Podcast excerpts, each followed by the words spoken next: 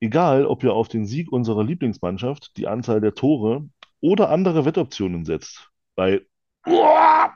findet ihr eine große Auswahl an Wetten mit den besten Quoten.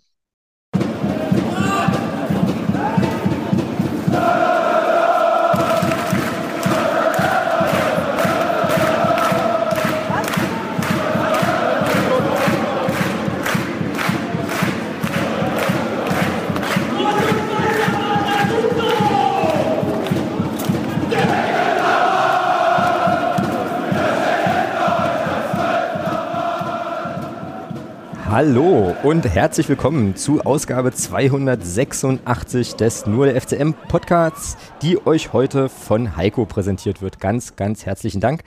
Ja, was soll man sagen? Wir hatten jetzt eine Woche Pause und haben schlechte Laune. Also da kann das eigentlich heute nur, nur richtig gut werden. Ähm, und wir wollten ja eigentlich auch über Braunschweig und den HSV und Heidenheim und äh, Gedöns sprechen, aber ähm, müssen wahrscheinlich zu Beginn nochmal ein anderes Thema äh, aufbohren und ähm, ja, schauen wir mal, wie wir da, wie wir das gleich anfassen und wo wir da gleich landen. Hallo Thomas erstmal, du warst jetzt eben schon zu hören, aber trotzdem jetzt nochmal offiziell. Grüße. Guten Tag. Einen wunderschönen. Ähm, ich möchte übrigens dein Kotzgeräusch als Jingle hier irgendwo haben. Das werde ich auch hinbekommen. Das werde ich irgendwann in der Sommerpause werde ich das bauen. Und äh, wir sind ja heute nicht, äh, nicht alleine, und, sondern haben uns in weiser Voraussicht sozusagen ein Korrektiv noch an, an Bord geholt. Vielleicht, weiß ich nicht, vielleicht aber auch nicht, werden wir gleich sehen. Ähm, und ähm, ja, eine Stimme mit dazu genommen, die ihr jetzt im Podcast schon ein paar Mal gehört habt und ganz gut kennt, äh, den Patrick nämlich. Hallo Patrick, grüß dich. Hallöchen. Ein, ich werde mir den ähm, Sound dann auch direkt als Klingelton aufs Handy holen. Ja, sensationell. Ähm, den kannst du dir aber nur aufs, aufs, aufs Handy holen für Leute, die du nicht leiden kannst. So. Ich überlege jetzt gerade, wenn irgendwie, weiß ich nicht, ich habe hab eigentlich keine Leute in meinem Handy, die ich nicht leiden kann, aber es wäre eigentlich cool, so einen Klingelton zu haben für irgendwen. Dann kommt so, naja, egal. Ähm, das ist auch ungefähr jetzt gerade schon mein geistiges Niveau wahrscheinlich für den Rest der Sendung. Also das kann eigentlich nur, das kann eigentlich nur schief gehen. Die wichtigste Frage, die ich jetzt zu Beginn erstmal loswerden muss, ist eigentlich, habt ihr euch denn mit den, wartet mal, wie war es denn jetzt, mit den Top, mit dem Topspiel, mit den Topspielen beschäftigt? die Topspiele der Woche, ähm, die uns ja unser, unser Herzensverein hier ans, äh, also an selbiges gelegt, habt, äh, äh, gelegt hat. Wie sieht's aus, Thomas? Ja, also da muss ich auch nochmal Danke sagen an äh, unseren, äh, an unseren äh, Werbeaccount auf Twitter, ähm, ohne den ich das nie gewusst hätte, dass da ein Topspiel gestern lief. Gut. Danke. Patrick, wie ist bei dir? Hast du, hast du dir das Topspiel DFB-Pokal-Halbfinale wenigstens angeschaut dann auch? Nö, leider nicht. Nö, leider da nicht. bin ich dem Aufruf leider nicht nachgekommen. Ich habe heute, ich habe heute einen Kollegen getroffen ähm, und wir kamen äh, sozusagen auf der Treppe so ganz kurz im Smalltalk auch auf das Thema Fußball aus Gründen und er sagte dann so, ja, ich habe ja gestern, ich habe ja gestern zur Halbzeit ausgemacht und ich gucke ihn an, welches Spiel denn? Und er sagt so, na, das Halbfinale und ich gucke ihn an, welches? Was denn, was denn für ein Halbfinale? So, und dann erklärte er mir in der DFB-Pokal. Und da war ich dann wieder so halb im Bilde. Ne? Also ich habe den, den Tweet vom FCM hier offensichtlich auch nicht vernünftig kompiliert. Aber ja, okay. Äh, jetzt mal Spaß beiseite. Ähm, lasst uns mal über, äh, über dieses Ding sprechen. Ähm, äh, zumindest in meiner Blase ein relativ großer Aufreger. Ähm, alle, die jetzt vielleicht nicht wissen, worum es geht, ähm, der ähm, erste FC Magdeburg Twitter-Account hat gestern, äh, also eben jeden Tweet, den der Thomas zu Beginn hier schon ein bisschen zitiert hat, äh, rausgehauen. Also es ist ein ganzer Thread, in dem, ähm, naja, der Verein im Endeffekt offensiv Werbung macht für Sport, für einen Sportwetten, Sportwettenanbieter. Glücksspiel. Glücksspiel ähm, und es gibt auch die konkrete, direkte Aufforderung, ähm, ich lese das hier vor. Du musst dann aber nicht das Kotzgeräusch machen, Thomas. Also, worauf wartet ihr noch? Registriert euch auf und platziert Wetten auf die Topspiele der Woche. Äh, und dann ist zumindest noch ein Disclaimer drin: 18 plus, Spiel, Spiele verantwortungsbewusst, Glücksspiel kann süchtig machen. Ja, no shit, Sherlock. Äh, das ist also passiert. Nein. das ist also passiert. Unfassbar. Und es ist. Mach Sachen. Ja, und ich finde es, äh, na, ich, ich versuche das ja immer diplomatisch auszudrücken. Ich finde es ein bisschen sehr schwierig, ähm, aus, aus mehreren Gründen, aber lasse euch äh, gerne erstmal den, den Vortritt. Thomas, du hast es so schön schon gerahmt. Also, wie, wie geht's dir damit? Was, was macht das mit dir, wenn der ja, FC dann, ja, also jetzt, ja, also ganz ehrlich, äh, ich habe inzwischen das Gefühl, äh, ich weiß nicht, wie es dir da geht und, oder euch, ähm, ich habe da inzwischen das Gefühl, dass dieser Twitter-Account äh, überhaupt nicht mehr dafür da ist, um Informationen äh, über den ersten FC Magdeburg zu streuen in irgendeiner Art, sondern einfach nur noch dafür da ist, also eine reine Werbeplattform ist für irgendwas. Und ähm, von daher, äh, also ich bin dem ganzen Bums ja schon vor einiger Zeit entfolgt, weil das für mich absolut keinen Mehrwert mehr hat. Ähm, das wurde mir halt auch zufällig nur, muss ich sagen, weil ich eben ähm, Jeremy folge auf Twitter und der darauf auch äh, äh eine Antwort hatte, wurde mir das dann reingespielt in meine, in meine Teilung. Sonst hätte ich das auch gar nicht mitbekommen, muss ich sagen. Ähm, und als ich das dann sah, dachte ich mir auch so, also Jeremy hatte bloß geschrieben, euer Ernst. Und äh, genauso ging es mir in dem Moment dann auch. Äh, euer Ernst, Fragezeichen. Und dann wurde aber relativ schnell ein Ausrufezeichen draus, weil es ja nichts Neues. also mhm, genau. äh, von daher, ja, also es ist, es ist einfach nur noch keine Ahnung, ich weiß nicht mehr, was ich dazu sagen soll. Naja, naja, und es ist halt in dem Fall auch besonders, äh, besonders krass. Äh, Patrick, jetzt haben wir gar nicht, jetzt haben wir nur im Vorgespräch ein bisschen ganz kurz drüber, ganz kurz darüber gesprochen. Ähm, wie ist denn so insgesamt dein Take zu der ganzen Nummer? Also äh, Sportwettenwerbung und naja, diese, diese Geschichte hier mit diesem Topspiel-Kram und so. Ich, ich nehme es höchstens zur Kenntnis, aber nehme es gar nicht mehr wirklich wahr. Der Tweet war ja gestern und mhm. ähm, ich habe ganz vergessen, dass der existiert hat, bis ihr mich gerade darauf hingewiesen habt.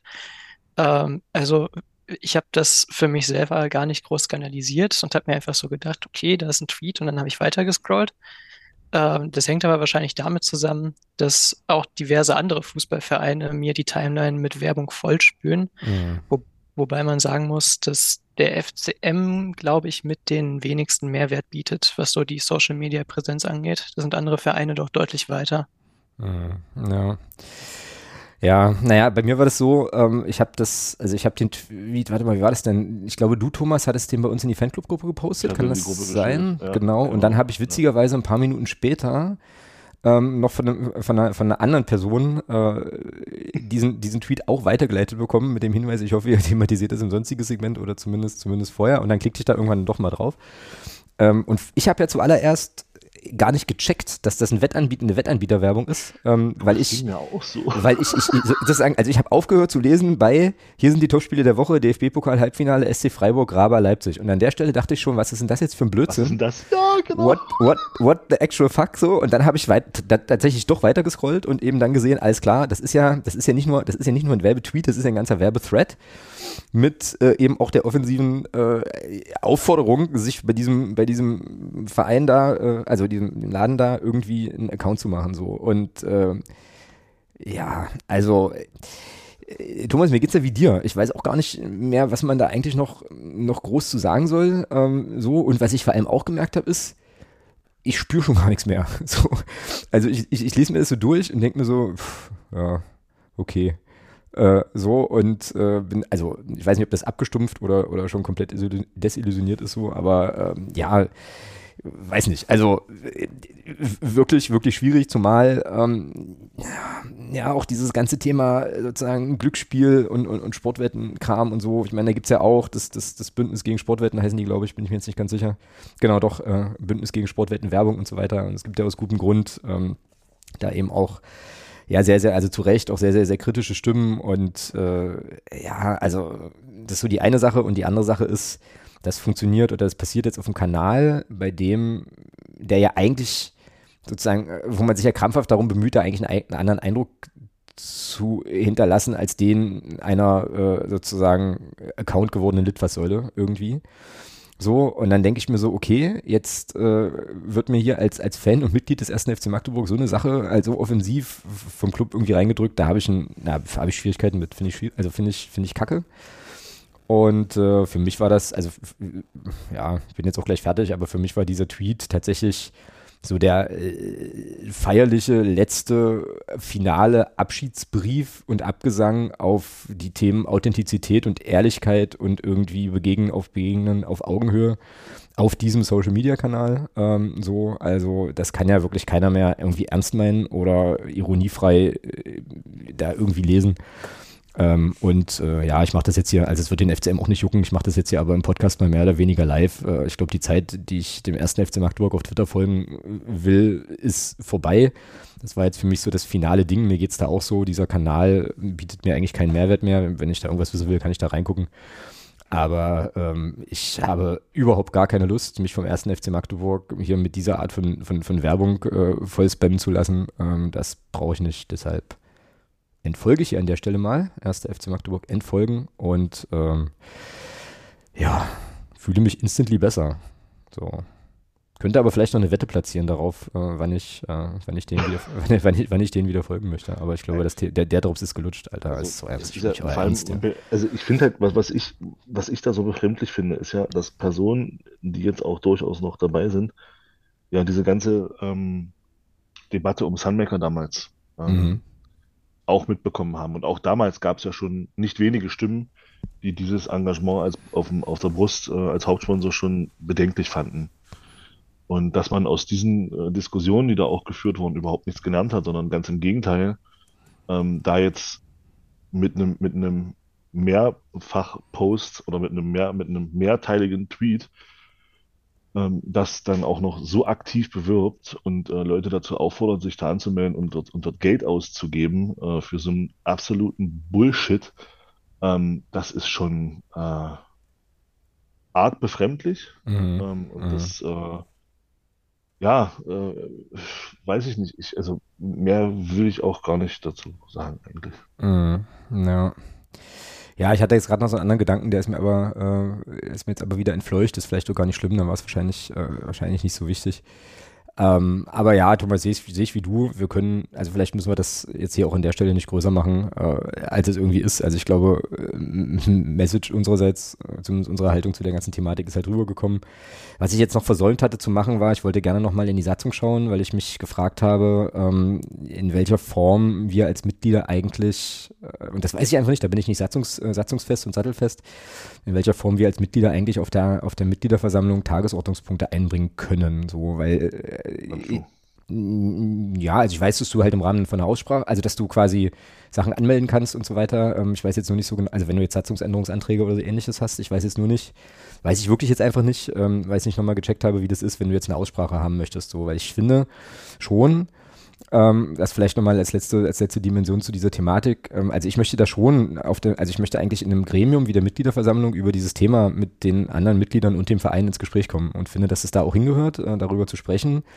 Ähm, ob wir es wirklich so brachial nötig haben, solche Dinge zu machen ähm, und so weiter. Da kommt dann auch das ganze Thema Leitbild, das war jetzt auf Twitter dann auch nochmal zu lesen, spielt dann natürlich auch, auch eine Rolle ähm, in der man, indem man das dann sozusagen aufgreifen könnte, wie auch immer. Aber ich wünsche mir sehr, und das ist leider äh, mittlerweile auf den Social Media Kanälen des ersten FC Magdeburg ja nicht mehr möglich. Aber ich wünsche mir sehr eine kritische, kritisch-konstruktive und gerne auch konstruktive Auseinandersetzung. Wahrscheinlich geht das auch nur im Rahmen der MV über, also zu dieser, zu dieser Thematik. Also jetzt nicht diesen spezifischen Wettanbieter an sich, sondern ganz generell die, die Frage äh, Suchtmittelwerbung, äh, Glücksspielwerbung und so weiter. Und muss der FCM eigentlich jeden Bums machen? Weil, das ist nämlich die nächste Sache, ich mir sehr, sehr sicher bin, dass der erste FC Magdeburg, dass die erste FC Magdeburg Spielbetriebs GmbH nicht die Entscheidung trifft, diesen Tweet zu machen, wenn das nicht aus einer BWL-Logik ökonomisch sinnvoll ist. So, und äh, da muss man eben sagen, also, ne, da muss, also muss, muss, ja auch so jemand wie Alexander Wahler und so weiter, die müssen ja dann ja eben auch halt ihren Job machen. Ne? Und wenn die dafür verantwortlich sind, dass der FCM möglichst viele schwarze Zahlen schreibt und das ein entsprechendes Angebot ist, dann müssen die, dann, ja, müssen die das ja irgendwie, irgendwie äh, bespielen und tun und so. Ähm, ja, also Genau. Und äh, machen, machen an der Stelle ihren Job, aber ich glaube, wenn man, wenn man dann einen konstruktiven Dialog irgendwann mal hat, äh, wo man dann halt sagt, okay, wir schreiben irgendwo fest, dass wir das nicht wollen, dann gibt es ja auch nochmal eine ganz andere Handlungsgrundlage halt. Aber ähm, da gehört es hin. So. Vielleicht eins noch dazu, ich muss, muss da natürlich auch den 1. FC in dem Zusammenhang auch loben. Oh, also, okay. Weil, ja. ja, weil, ja, also, also aus einer, aus einer bestimmten Sicht heraus, ähm, der Tweet ist ja schon auch äh, ich sag mal, gut gesetzt, so, ja, vom Zeitpunkt her. Also alle noch besoffen von dem Sieg gegen HSV und dem damit eigentlich verbundenen Klassenerhalt, wenn man sich die, die, die, die Spiele noch gegeneinander anguckt, die jetzt alle unter uns noch haben, ist der Klassenerhalt ja in dem Sinne fast safe, so. Und da ist es, und mit der, mit der Freude, mit der Euphorie, mal schnell so, so diesen, dieses Ding da reinhauen, das ist schon clever, weil es äh, hätte auch durchaus untergehen können, weil ja alle noch besoffen waren von dem Sieg gegen Hamburg. Von daher an der Stelle Chapeau. Macht's für mich ehrlich gesagt noch schlimmer. So. Ich, ich, hoffe, du hast den, die Ironie gehört. Ja, ich kenne dich ja nun schon drei Tage, also ja. Aber ähm, ja, das ist eben genau das, das was ich ja vorhin meinte, ne? ähm, dass sozusagen, ähm, also, dass da so, so offensichtlich ist, wie viel Kalkül da auch reinfließt, wann du das Ding wie platzierst und so und, äh, und Zeug und ach, es ist, also ich finde es wirklich, ich finde es wirklich widerlich, äh, so, äh, sowas, sowas irgendwie, ja, lesen zu müssen irgendwie, muss ich ja jetzt zum Glück nicht mehr, aber, ähm, ja, das ist schon, das ist schon, also das ist im Prinzip, äh, zahlt halt so ein bisschen ein auf, auf, auf den Zettel, wo er mir draufsteht, halt, das ist sozusagen das, was der erste FC Magdeburg inzwischen durch diesen ganzen Profifußball-Bums eben leider auch geworden ist nämlich äh, eben, naja, ein, ein, ein, wirtschaftlich orientiertes Unternehmen, was offensichtlich ähm, sich für nichts zu schade ist. So. Aber da möchte ich den Profifußball mal in Schutz nehmen. Niemand im Profifußball schreibt dir vor, solche, solche Sponsorenverträge abzuschließen. Ja, ja, aber das ist das Umfeld, in dem wir uns bewegen. Und äh, wie gesagt, in dem Umfeld äh, ist der erste FC Magdeburg meiner Wahrnehmung nach, und ich kann jetzt nur das, das beurteilen, ähm, was ich äh, sozusagen von außen sehen kann, genau dazu halt einfach geworden. So in, die, in, diesem, in diesem Kontext. Ich gebe dir recht, sicherlich muss man, muss man nicht alles machen. Also man so muss nicht jeden Scheiß mitmachen. Ja? Also nee, richtig, richtig, richtig. Aber ähm, wie gesagt, das war wahrscheinlich, und das kann ich mir wirklich vorstellen, wahrscheinlich auch wirtschaftlich lukrativ, äh, zu sagen, okay, wir riskieren jetzt halt diesen, diesen, weiß nicht, ob das schon ein Shitstorm ist oder jedenfalls ähm, die Kritik daran, weil wir, weil wir halt eben auf der ökonomischen Seite da, äh, da einen Sinn drin sehen. Und das ist eben das, das ist eben das, was ich meine. Ähm, und das ist, läuft vielen, vielen Dingen zuwider ähm, in meinem Wertesystem, die ich halt mit dem ersten FC Magdeburg einfach verbinde. Aber das ist jetzt auch kein neues Thema, das hatten wir hier im, im Podcast schon, schon häufiger. Und ähm, ja, das ist, ist für mich eine Sache, da, da kann ich nicht mitgehen einfach. Das finde ich, das kann ich nicht, das kann ich nicht mittragen, als auch als Mitglied nicht äh, und so und finde das einfach, äh, finde das einfach sehr, sehr, sehr problematisch. Punkt. Gut. Punkt. Vielleicht, vielleicht kann ich das mit. Oh, Patrick, äh, wir haben ja noch einen Gast, Mensch, da war ja noch was. ja, da hau raus, hau raus, Patrick. Oh, ich wollte Vielleicht nee, kann Patrick, ich das mit, natürlich auch noch, ganz klar. Mit anderthalb Pointen abschließen, die klar. mir gerade so beim Starren auf diesen Post äh, aufgefallen sind. Oha. Die erste ist, und das ist die halbe, ähm, dass es irgendwie ein bisschen traurig ist, dass das Topspiel der Woche in der Bundesliga Bayer Leverkusen gegen FC Köln sein soll. Mhm. Das zweite, und das finde ich noch viel besser, ist, dass ähm, das Spiel entgegen ähm, dieser Grafik gar nicht am 7.5. um 15.30 Uhr, sondern am 5.5. um 20.30 Uhr stattfindet. Mhm. Ich glaube, ich glaube, das hat der FCN dann irgendwann noch korrigiert in einem weiteren Tweet, weil irgendjemand ihm da, also irgendwer hat die Social Media Abteilung da wohl darauf hingewiesen, ähm, dass das auch noch Blödsinn war. Ähm, aber ja, es ist, äh, das ist dann so ein bisschen so die Marke, wenn du die Tweets nicht selber schreibst und aber trotzdem raushaust, ja. So. Ähm, genau, das steht ja noch, äh, also die Partie zwischen Leverkusen und Köln wurde auf Freitag, 5. Mai 2030 verlegt. Was ich übrigens, okay, letztlich, ich, ja, ich komme, äh, ich, also so, es was gibt aber, ja, was aber schon, was, was ja. aber schon davor passiert ist, also nicht nachdem das geschrieben wurde. Gut, nee. vielleicht wurde das auch schon vor drei Wochen geschrieben und wurde, und wurde per, per ähm, kannst ja bei Twitter sagen, sende Tweet zu dem und dem Zeitpunkt wer weiß, vielleicht wurde es ja auch schon vor drei Wochen geschrieben äh, und wurde halt bloß so, äh, so terminiert dann. Das kann natürlich auch sein. Ja, meinst du, die wussten vor drei Wochen schon, dass, äh, dass ähm, wir gegen den ah, HSV na, gewinnen? Na, also bitte. Wer wusste das nicht? Ja gut, das stimmt natürlich halt, ja. Ähm, das ist Hamburg, ich meine, die schlägt, die schlägt gefühlt jeder, also dann auch wir natürlich. Ich finde es, also letzte, letzte Sache dazu, ich finde es interessant, es gibt ja auch tatsächlich Leute, die diese Posts dann liken, ja. Ich kann allerdings nicht anzeigen lassen, wer, aber zumindest diese, Egal, ob ihr auf Sieg und so, das hat eine Person, das gefällt einer Person. Also es gibt eben Menschen, die klicken da drauf und sagen, cool, finde ich geil. Und diese Registrierungsnummer, da sind auch zwei Leute, die sagen, gefällt mir. Und einer hat es sogar retweetet. Also ich weiß nicht, ob das äh, hier der, der, der, dieser Anbieter selber war, aber ähm, das ist schon, das ist schon einigermaßen, also das ist auch überragend, dass das offensichtlich auch eine positive Resonanz haben kann und Leute das irgendwie cool finden. Ähm, ich weiß nicht, ob mir das nicht noch mehr Angst macht eigentlich, aber aber das, das kann man sich hier schön anzeigen lassen. Gefällt mir. Unter anderem dabei sind Legende und der äh, Zwiebeljack. Schön. Vielleicht, vielleicht, sind, vielleicht wurde das ja auch äh, geliked von äh, Suchtberatungsstellen, die vielleicht dann dadurch wieder mehr Zulauf bekommen in, in naher Zukunft. Meinst du? Ja, wer weiß, wer weiß. Ah, nun. Nun ja, ähm, wie dem auch sei, lasst uns da einen Punkt machen, sonst, äh, also ja. wir eskalieren ja nachher nochmal ein Stück, aber ähm, wir können ja vielleicht es an der Stelle erstmal mit der guten Laune äh, gut sein lassen so und ähm, uns freudigeren, freudigeren Themen zuwenden, nämlich zum Beispiel diesem hier. Wartet mal, wartet mal. Ach Mann, wenn es schnell gehen muss. Hier.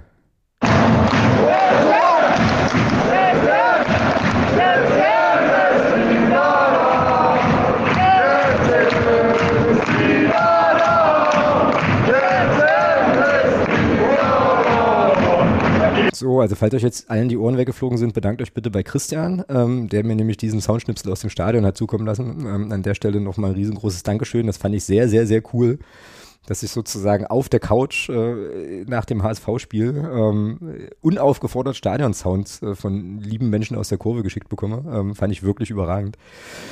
Ja, ähm, das gehört jetzt zum, zum HSV-Spiel. Wir haben ja Braunschweig und HSV eigentlich nachzubesprechen. Ähm, ich weiß jetzt nicht genau, Thomas, äh, ob das Sinn ergibt, das sportlich nochmal groß zu sezieren, alles, was da so passiert. Glaube ich eigentlich nicht, oder? Nee, großartig brauchen wir das nicht sezieren. Ich meine, das hat ja jeder, der es mitbekommen hat, mitbekommen. was ein Scheißsatz. Ist nicht schlimm. Ähm, passt, zum, passt zum Tag äh, zum, zu unserer passt, passt, zum, passt zu den Tweets, so zu den einen oder anderen. Ähm, äh, ja, also ich denke mal mit den sechs Punkten jetzt und jetzt den 38, den wir jetzt haben, äh, also ich persönlich habe nach dem Ding, nach dem Sieg gegen Hamburg äh, gesagt, das war's. Das ist der Klassenerhalt. Auf, eben aufgrund dessen, natürlich rechnerisch noch nicht, klar, aber eben aufgrund dessen, dass da unten alle noch irgendwie gegeneinander spielen und wir mit Bielefeld und Nürnberg auch noch zwei Gegner haben, die unter uns stehen. Äh, diese Spiele brauchen wir schlichtweg nur nicht verlieren. Äh, dann bleiben die auch hinter uns und ähm, von daher bin ich der felsenfesten Überzeugung, dass der Sieg gegen Hamburg eben auch der Klassenerhalt war. Ähm, die Glückwünsche spreche ich jetzt noch nicht aus an, an Mannschaft und Trainerteam, äh, weil das mache ich dann, wenn es rechnerisch auch nicht mehr möglich ist. Aber ansonsten bin ich bin felsenfest davon überzeugt, dass das Ding jetzt durch ist. Patrick, wie geht's dir? Ich bin total zufrieden mit der Mannschaft. Also die Entwicklung, die man da in den letzten Wochen und Monaten gesehen hat, um jetzt nicht nur auf die ähm, beiden Ergebnisse aus den letzten Spielen einzugehen, sondern den längeren Zeitraum, da, da sieht man einfach, dass da gut gearbeitet wurde, ähm, dass Tietz die Mannschaft toll geformt hat und dass uns die äh, sorgenfreie Saison, die uns am Anfang versprochen wurde, ja irgendwie doch noch so ein bisschen ein, eingetroffen ist. Ja, das, das stimmt. Verzeihung, das stimmt tatsächlich. Ähm, wurde auch, wurden wir auch auf Twitter, glaube ich, schon darauf hingewiesen. Ähm, und ich ja auch so, tatsächlich. Äh, Thomas, ich halte es ja, wie du. Hm? es sind, es, sind, es sind vier sorgenfreie Restspieltage. Dafür, also Saison würde ich jetzt, so weit würde ich jetzt nicht gehen, dass die Saison jetzt damit sorgenfrei ist, nur weil wir jetzt, in Anführungsstrichen nur, weil wir jetzt am äh, vier Spieltage vor Schluss da den Klassenhalt mehr oder weniger äh, safe gemacht haben. Dafür haben wir dann doch äh, in zu vielen Spielen auch äh, oder auch über einen, länger, über einen zu großen Zeitraum eben auch äh, zu weit unten gestanden, um das als sorgenfrei in meinen Augen zu bezeichnen. Aber natürlich freue ich mich auf die, auf die letzten vier sehr sorgenfreien Spiele. Da bin ich natürlich auch da. Das sage ich natürlich auch. Genau, ja, und so geht es mir, so geht's mir tatsächlich auch. Äh, ich bin da ganz ehrlich, äh, und auch das kann man nachhören in diversen Folgen dieser Saison.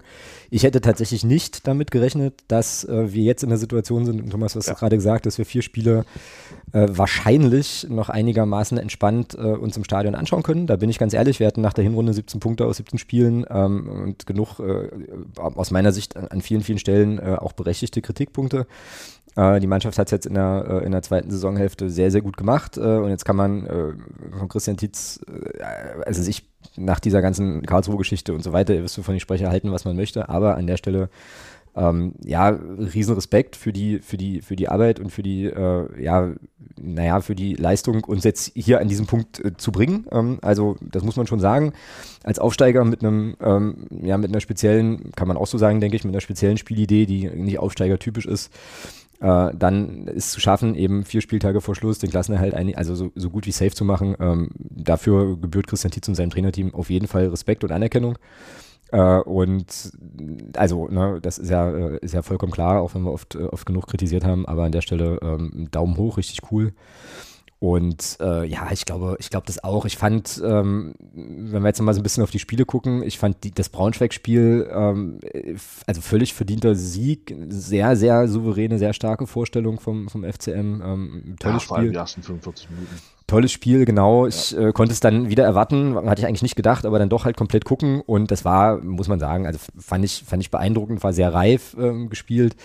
Beim HSV äh, mache ich jetzt mal, lehne ich mich jetzt mal weit aus dem Fenster. Das fand ich, obwohl wir drei Tore geschossen haben und gewonnen haben, ich fand das über weite Strecken offensiv eigentlich relativ scheiße. Aber ähm, dafür effektiv und äh, letzten Endes genau. hinten, und letzten Endes hinten raus, also mit, mit, mit schönen Toren. Und äh, ja, gut, wenn du 3-2 gewinnst, dann verdienst, also dann, dann, dann hast du das, dann hast du das wahrscheinlich auch äh, entsprechend verdient. Aber ähm, hätte da jetzt spielerisch einige Sachen gehabt, wo ich gesagt hätte, oh, ähm, also warum spielen wir nicht mutig, warum spielen wir nicht äh, einfach konsequent und so weiter. Ähm, aber gut, letzten Endes fallen die Tore äh, zu guten Zeitpunkten. Und äh, hat sich die Mannschaft dann da eben auch, äh, ja, eben auch mal, äh, mal so die drei Punkte geholt. Und äh, da kannst du dann nachher auch nicht, nicht meckern, wirklich. Genau. Ähm, gab ja so ein paar Sachen beim HSV-Spiel, äh, beim HSV-Spiel, die schon durchaus interessant waren. Äh, Stichwort an der Stelle Video Assistant Referee. Patrick, wie hast du äh, diese Situationen, wie hast du das Spiel überhaupt verfolgt? Hast du es überhaupt gesehen? Was zum Stadion oder wie, wie war es denn? Ich musste das Spiel leider ähm, im Live-Ticker verfolgen, weil ich ähm, in der Uni saß. Das ah, okay. ein ganz sonderbares Gefühl gewesen. Okay. Ähm, hab deswegen bis auf die Highlights äh, das Spiel nicht sehen können. Hab aber ganz schön mitgezittert, als im Ticker auf einmal stand, Dompefer gibt frei vor dem Tor und sowas. Mhm. Ähm, das war im Ticker noch äh, untertrieben beschrieben. ähm, ja, also hol mich noch mal kurz ab. Ähm, Video Assistant. Ähm, ach, da gab es. Es gab zwei Abseitstore. Genau. Von Stuttgart. Ach, von Stuttgart. Ich weiß gar nicht. Nächste Saison, Thomas, nächste Saison. Naja, da wäre ich mir nicht so sicher. Die äh, führen gerade 1-0 in Frankfurt im Halbfinale. Ach ja, okay. Mal gucken, ob das nicht vielleicht. Aber ist egal, anderes Thema. Ähm, also es gab zwei Abseitssituationen für, für ähm, oder, oder ja, gegen Hamburg. Ähm, das erste war wirklich ziemlich eindeutig, das zweite dann in der Wiederholung auch. Ähm, und da muss, ist dann der VR, hat dann der VR eingegriffen und dann, genau, das war halt in der ersten Halbzeit Thema VR. Genau, und da gab es ein, äh, ja, ein Tor auch, was dann nicht gegeben worden ist, wo, wo ich die Abseitssituation wirklich, wirklich auch knapp fand und dann so fand, dass man die wahrscheinlich nur über den VAR vernünftig, vernünftig sehen konnte. Naja, und dann gab es ja noch einen ähm, quasi Elfmeter, der dann keiner war in Halbzeit 2. Da hatte Daniel F. Hadley, ich glaube, den Glatzel äh, ho hoch risikoreich, aber letzten Endes komplett meiner Meinung nach sauber im Strafraum schön, schön weggegrätscht. Äh, ich glaube, Harm Osmos war der, war der Schiri. Pfiff dann Elfmeter und wurde dann aber vom Video Assistant Referee zurückgepfiffen. Und das war, Thomas, jetzt musst du mir nochmal helfen. Was war, wie, wo waren, wie war denn da der Spielstand? Ich glaube, da wären wir in Rückstand geraten, ne? Das wäre dann das 2-1 gewesen. Also wenn, genau. Hamburg den dann verwandelt hätte, wäre das das 1 zu 2 gewesen, ja. Genau, also das war sozusagen nochmal an der Stelle die Geschichte, die Geschichte des Spiels vielleicht, äh, ja, wo uns der ja. VR sicherlich geholfen hat. Aber sorry, Patrick, hau raus. Das, das ähm, war, finde ich, auch in der Wiederholung total sonderbar anzusehen, weil Osmas auf Elfmeter entscheidet und genau. die Magdeburger rennen sofort auf ihn drauf und sagen so, nee, war nicht. Und Osmas war schon so in dieser abwertenden Haltung nach dem Motto, ja, okay, ich, vielleicht habe ich es auch nicht richtig gesehen. Also der wirkte sich nicht total sicher. Mhm. Ähm, das ist, finde ich, ganz interessant daran. Da frage ich mich im Nachhinein, warum entscheidet er denn dann direkt auf Strafstoß? Warum lässt er es nicht erst laufen und überzeugt sich dann im Nachhinein? Irgendwie eine, eine ganz sonderbare Entscheidung. Ähm, mhm. Aber man muss sagen, ähm, ohne Wiederholung, so mit den Fernsehbildern, quasi in der, in der, im, im Live-Bild auch nicht unmittelbar zu erkennen, ob das jetzt beigespielt war oder nicht, finde ich. Okay, also ich Also schon knappes Ding. Äh, okay, also ich fand es, ähm, also ich habe so, also ich habe jetzt am Fernseher, äh, okay, das ist jetzt aber auch die blau-weiße Brille, ich habe sofort gesagt, es also kann, kann nie ein Elfmeter sein, weil für mich in der Fernseheinstellung zumindest relativ klar war, dass er den Ball spielt. Jetzt habe ich aber nicht mehr so richtig im Kopf, wo der Schiri an der Stelle stand, also vielleicht stand er, also hatte er dann einen entsprechend, entsprechend anderen Blick, aber ich hätte noch mal eine Schiedsrichter- und VAR technische Frage, weil ich da einfach, naja, weil mich das Thema ja größtenteils eigentlich nervt, also viel zu, viel zu wenig tief drin bin. Aber äh, korrigiert mich, wenn ich da falsch liege, aber es ist doch so, dass ein Elfmeterpfiff immer nochmal gecheckt wird, oder? Liege ich da falsch? Ja. Okay, das bedeutet also, dass der Schiri doch dann, also der pfeift sozusagen mit dem Wissen, wenn ich jetzt hier, also ich mache das jetzt mal sehr, sehr überspitzt, ähm, äh, wenn ich jetzt hier pfeife, dann wird es auf jeden Fall gecheckt und dann ist es, kann es auch sein, dass die Entscheidung äh, sozusagen zurückgenommen wird. Also er hat ja sozusagen so, so, dann in dem Moment, in dem er pfeift, ja so ein, ich würde jetzt mal fast sagen, Sicherheits, Sicherheitsnetz ne? und muss sich jetzt nicht quasi auf seine Wahrnehmung verlassen, sondern kann sich darauf verlassen, dass der Video Assistant Referee dann nochmal mit drauf guckt, oder? Das könnte, also das ist doch wahrscheinlich so dann. Das ist grundsätzlich korrekt, aber wenn du sowas immer machst, machst du dich natürlich auch irgendwo zum Affen und Klar. verlierst irgendwo das Vertrauen der Spieler. Aber so rein theoretisch, ja, ähm, so funktioniert das. Genau, also ich komme drauf, äh, Patrick, weil du gerade sagtest, er hatte dann so eine, so eine abwehrende Handbewegung gemacht äh, und ich hatte dich jetzt so verstanden, ähm, äh, dass das so, so irgendwie in die Richtung geht, naja, es wird ja, es wird ja nochmal gecheckt, möglicherweise war es auch, war es auch keine, keine richtige Entscheidung oder hattest du das anders, anders Ja, genau. gemeint? So meinte ich das. Genau, aber das könnte ja dann durchaus zustande kommen durch, den, durch das Wissen, okay, das wird jetzt eh nochmal überprüft und dann gucken wir alle nochmal zusammen.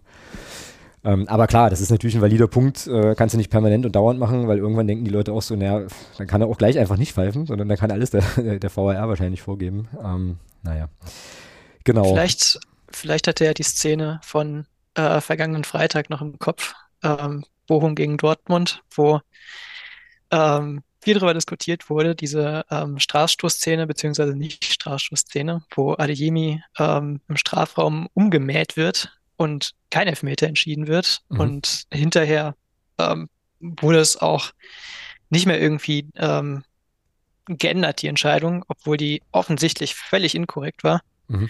Äh, vielleicht hat Osmas das irgendwie mit der Szene im Hinterkopf entschieden oder sowas. Hm, Ja, könnte, könnte gut sein. Ich könnte mir auf jeden Fall vorstellen, müsste man aber äh, wahrscheinlich wirklich mal mit jemandem sprechen, der, der sozusagen, also ne, nicht falsch verstehen, Patrick, aber der sozusagen wirklich mit dem Video Assistant Referee arbeiten muss, also sozusagen Bundesliga-Schiedsrichter. Es würde mich wirklich interessieren, wie das sozusagen auch deren Arbeit oder deren, ja, weiß ich nicht, ähm, Einstellung zu dem, was sie da tun, irgendwie verändert hat, weil ich mir schon vorstellen kann, dass du da anders, also sozusagen das Spiel nochmal, dass es irgendwie anders ist, wenn du halt weißt, es, es ist da nochmal so eine, so eine Prüfinstanz dahinter, äh, die es ja vor dem VAR einfach auch nicht gegeben hat. Ja, da musstest du dich wahrscheinlich auch nochmal ganz anders dann positionieren, so. Ja. Genau. Ähm, ja. Thomas, was ist denn, was ist denn noch gut zu besprechen zu den, zu den beiden Partien? Oder gern auch Patrick, ähm, so aus sportlicher Sicht irgendwas, was wir noch, was wir noch hervorheben müssen, sollten, könnten. Ja, ich finde total gut, dass Ito jetzt Tore schießt, dass der das Ja. anscheinend auch kann. Ähm, freue mich sehr für den. Und äh, auch, dass Quateng jetzt so gut aus seiner Verletzung zurückgekommen ist, ist natürlich auch total wertvoll.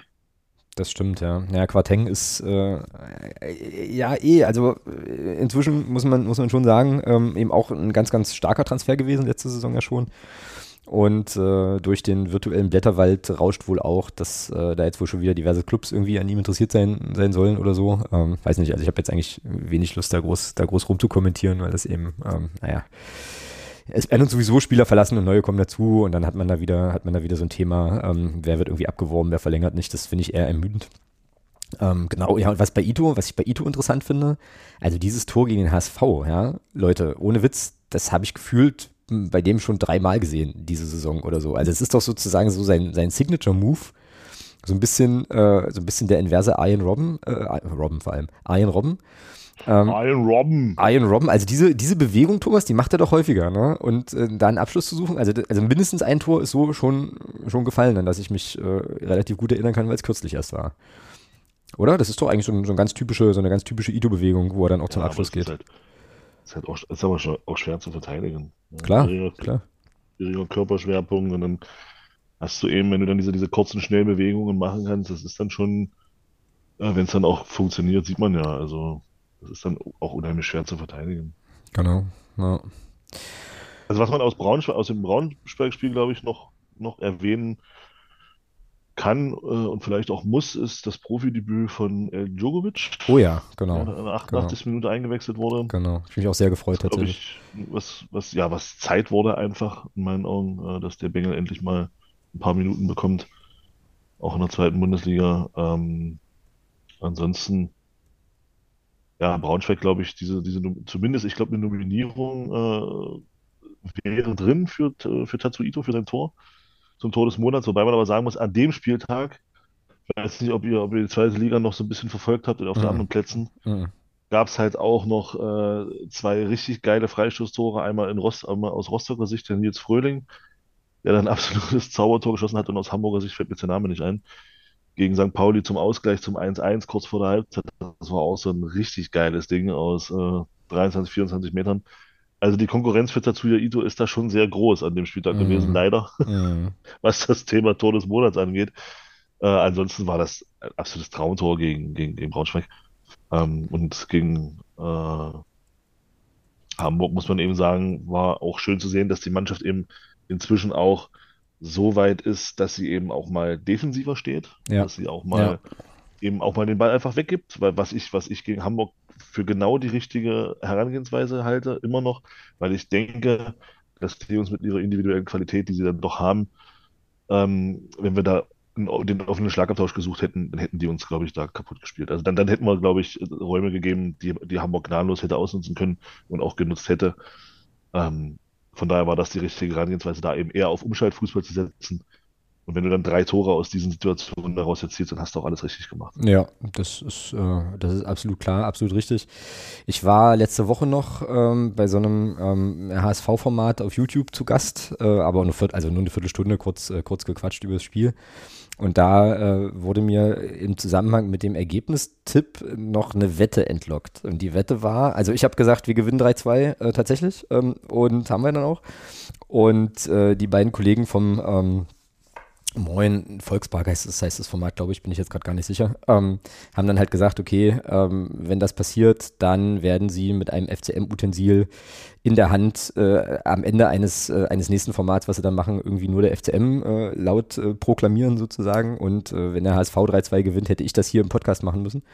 Jetzt ist es halt, äh, jetzt ist es halt so gekommen, dass eben, ja, dass eben wir gewonnen haben und ähm, es ist jetzt auch schon, es reist jetzt gerade schon ein, ein FCM-Schal durch die Republik nach Hamburg zu den Jungs und äh, ich gehe doch auch mal sehr stark davon aus, dass er da die Tage mal ankommt und dass ich dann vielleicht noch so, ein, so einen Clip kriege, wie die eben ihren Wetteinsatz einlösen, so als Ehren, als Ehrenmänner. Das fand ich eigentlich irgendwie auch ganz cool. Und da musste ich halt dran denken ähm, und habe mich tatsächlich über dieses, dieses äh, zweite Tor des HSV halt dann äh, genau aus dem Grund einfach gefreut, bin ich ganz ehrlich. Weil mir völlig klar war, oder weil ich völlig sicher war, dass wir das Spiel gewinnen werden. Also ich, äh, mir war irgendwie, ich habe schon so gedacht, naja, das Spiel, ähm, also das Tor kommt zu spät. Und dann dachte ich so, ja, perfekt. Äh, übrigens habe ich dich auch in unserer äh, hier FIFA-Wertung mit Micha äh, überholt, Thomas. Das ist nicht schlimm. Durch, das finde ich überhaupt nicht schlimm. Durch dieses, äh, dachte ich mir, aber ich wollt, wollte trotzdem diesen kleinen inneren Vorbeimarsch hier nochmal platziert haben. Halt, äh, ja, sehr gerne, sehr gerne. Ak aktuell mehr Punkte zu haben als der Fußballexperte, wenn es auch nur einer ist, aber immerhin. Gut. Ähm, schön. Dann ähm, vielleicht zum Abschluss dieses Segments noch einen kleinen, äh, noch einen kleinen Jingle. Und zwar schöne Grüße ähm,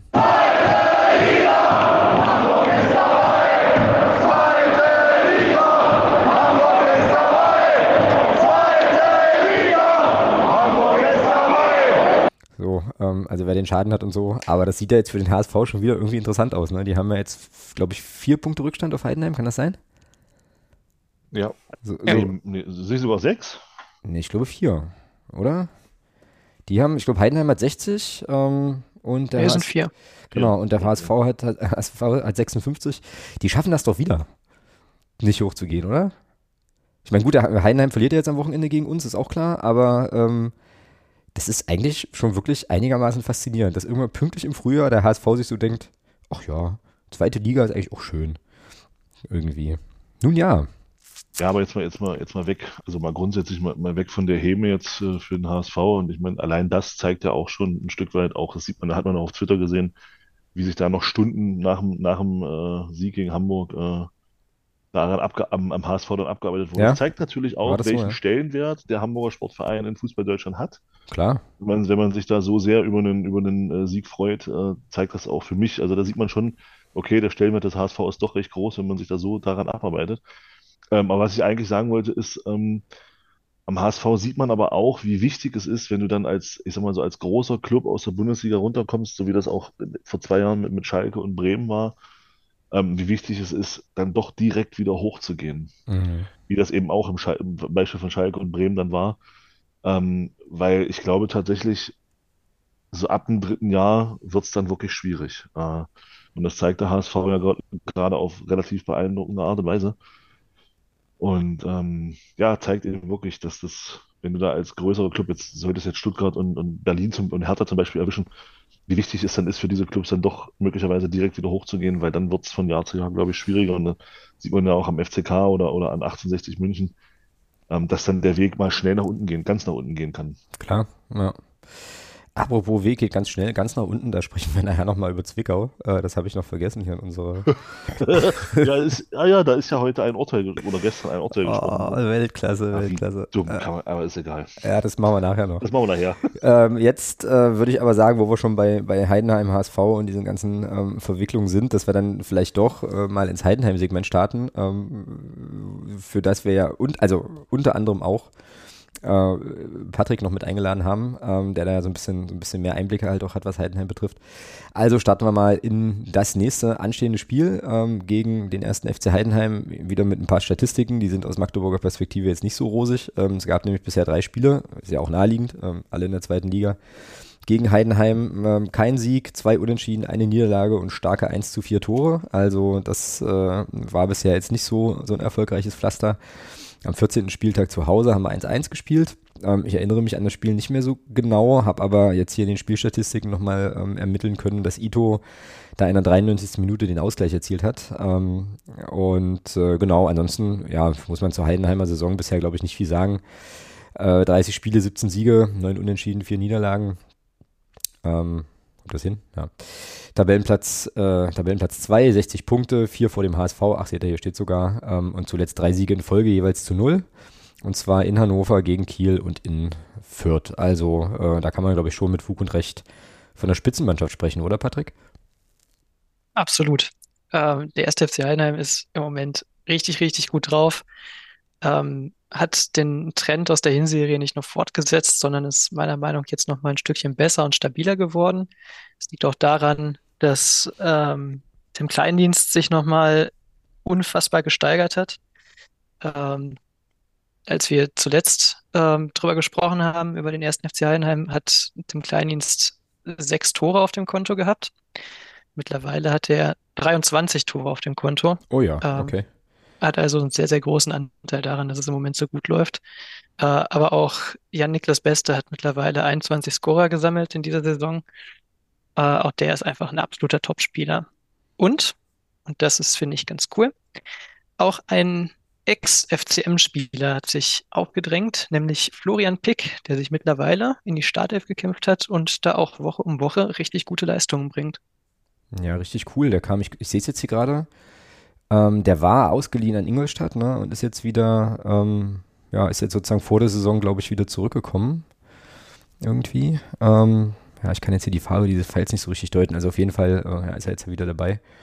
Ja, freut mich für den Jungen auch auf jeden Fall außerordentlich. Richtig, richtig, richtig gut. Ansonsten gucke ich jetzt hier gerade nochmal so den Kader durch. Du hast jetzt gerade so die vermeintlichen Schlüsselspieler ja schon genannt.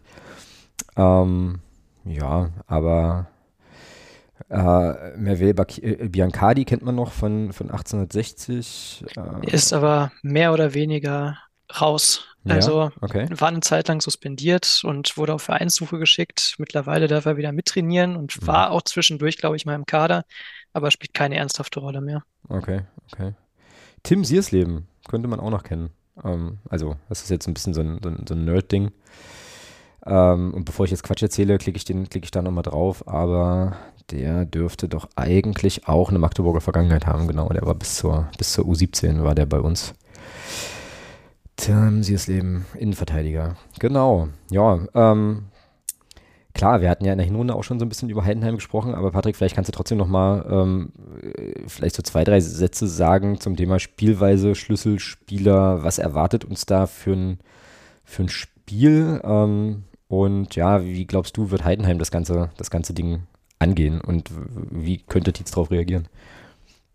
Ja, also beim ersten FC Heidenheim ist meistens nicht der einzelne Spieler wichtig. Klar hat man mit Beste und Kleindienst jetzt zwei herausragende Spieler in den eigenen Reihen, aber ähm, die Mannschaft kommt übers Kollektiv und ähm, ist also. besonders, besonders laufstark, ähm, hat die meisten Kilometer gelaufen in der zweiten Liga, die meisten intensiven Läufe und auch die meisten Sprints gemacht. Ist entsprechend eine Mannschaft, die viel am Pressen ist und den Gegner ähm, schon am eigenen Strafraum früh zu Fehlern zwingt ähm, wodurch man schon extrem viele Tore erzielen konnte. Defensiv steht man richtig, richtig gut hinten. Das ist schwer, die Mannschaft zu knacken. Eigentlich geht es nur, wenn man die ähm, selbst auskontert und so schnell überspielt. Ähm, ansonsten ist man auch unfassbar stark nach Standards, gerade nach Eckbällen. Da sind so Spieler wie Tim Kleindienst, aber auch Patrick Meinker zum Beispiel einfach unfassbar schwer zu verteidigen, weil die alle verdammt groß sind.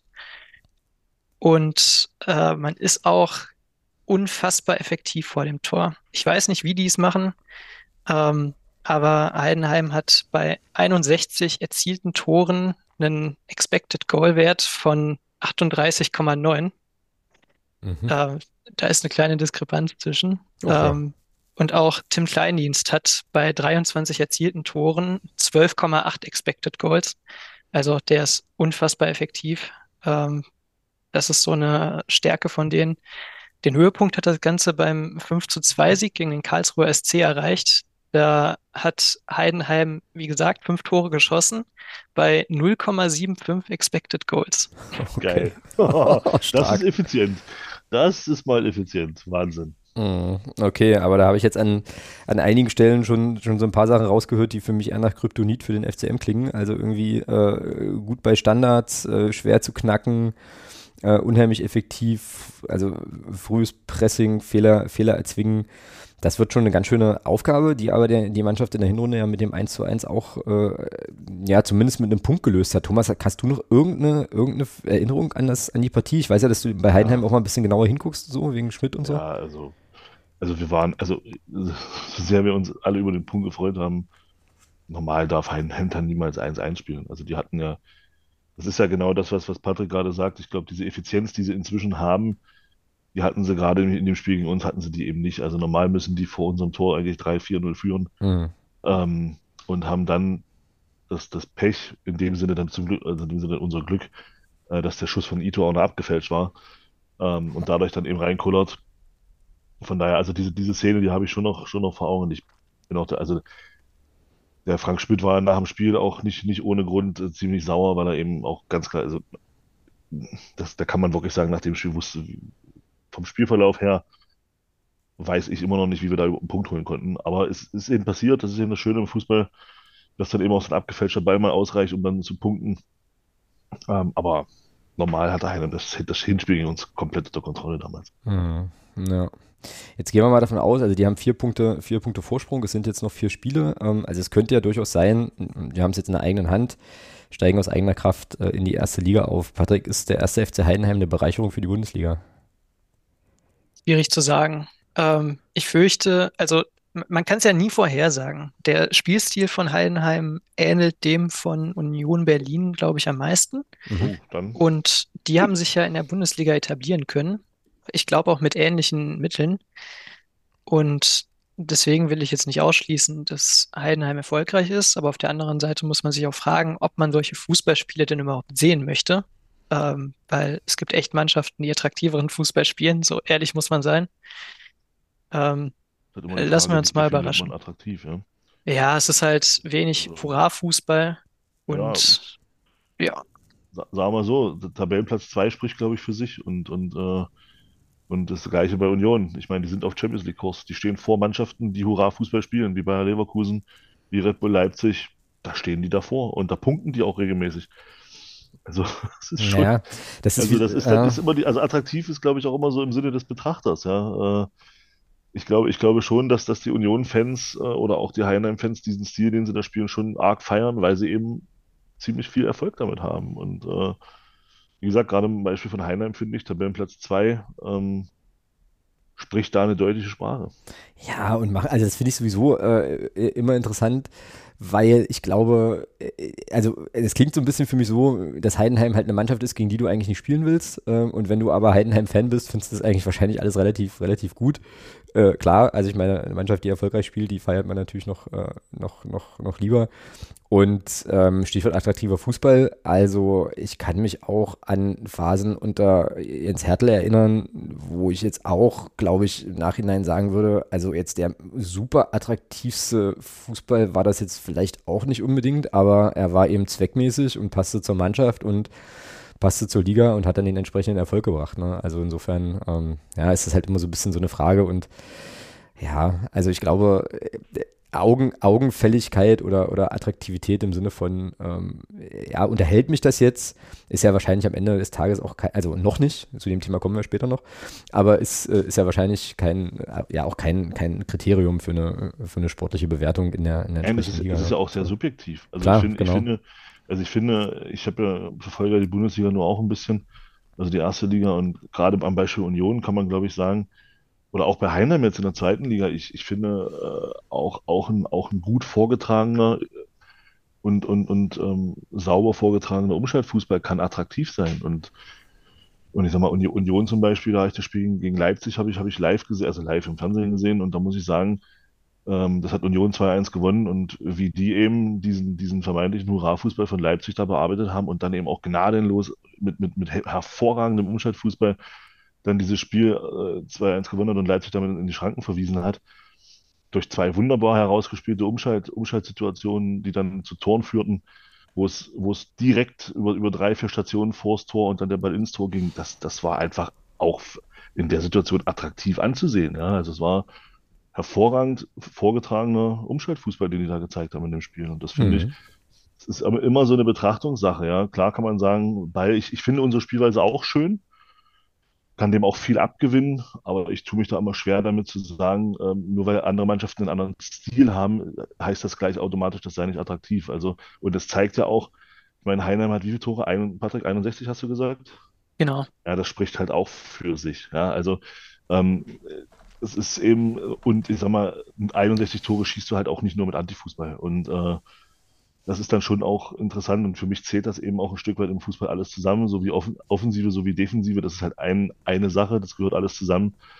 Und wenn du dann auch noch die, die ich glaube, die ligaweit zweitwenigsten Gegentore hast und, und eben auch die ligaweit mit die meisten Tore schießt, dann machst du vieles richtig. Auch Ja. in Sachen Attraktivität, glaube ich. Ja, genau. Boah, Thomas, was glaubst du, was das, was das dann gibt äh, jetzt am nächsten, jetzt am nächsten Wochenende? Also wie, ja, was, was sehen wir da für ein Spiel?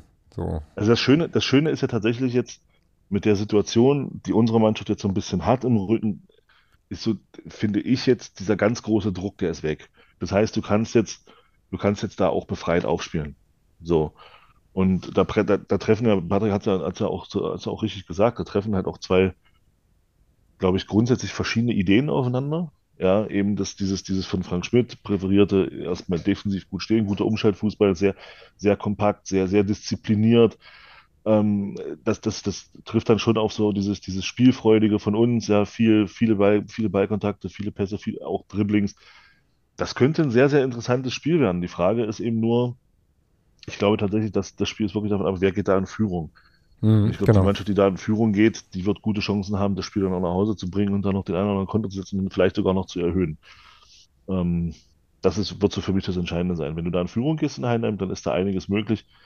Bin mir aber recht sicher, wenn du da, wenn du da in Rückstand gerätst, dann wird es brutal schwer. Mhm. Ja. Patrick, da, äh, siehst du ähnlich äh, Contra oder ähm, wie ist? Hm, ich kann mir vorstellen, dass äh, man jetzt, nachdem man super motiviert in das Spiel gegen Hamburg gegangen ist, sich im Spiel jetzt gegen Heidenheim denkt, okay, das ist jetzt nicht mehr so dieser attraktive Gegner, gegen den wir letzte Woche gespielt haben. Ich glaube, das ist übrigens generell ein Grund, ähm, warum Heidenheim im Gegensatz zum HSV vielleicht ein bisschen unterschätzt wird. Und ähm, Ja, dass man jetzt vielleicht auch ein bisschen satt ist, ähm, weil man ja den Klassenerhalt fast sicher hat.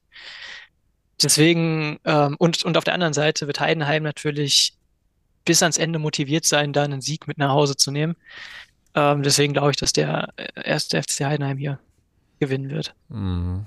Könnte, könnte durchaus sein. Ich habe jetzt gerade nochmal äh, so ein bisschen, also versucht drüber nachzudenken, äh, ob diese Situation jetzt für uns eigentlich wirklich, also ob, ob, ob das wirklich noch, also ob das noch gefährlich werden kann, so von der Tabellenkonstellation her, oder ob das jetzt eigentlich wirklich eher eine, eine Überlegung im hy- hypothetischen Raum ist, weil wir jetzt neun Punkte Vorsprung haben bei noch vier ausstehenden Spielen und dem Umstand, dass die da unten irgendwie noch relativ gut gegeneinander spielen.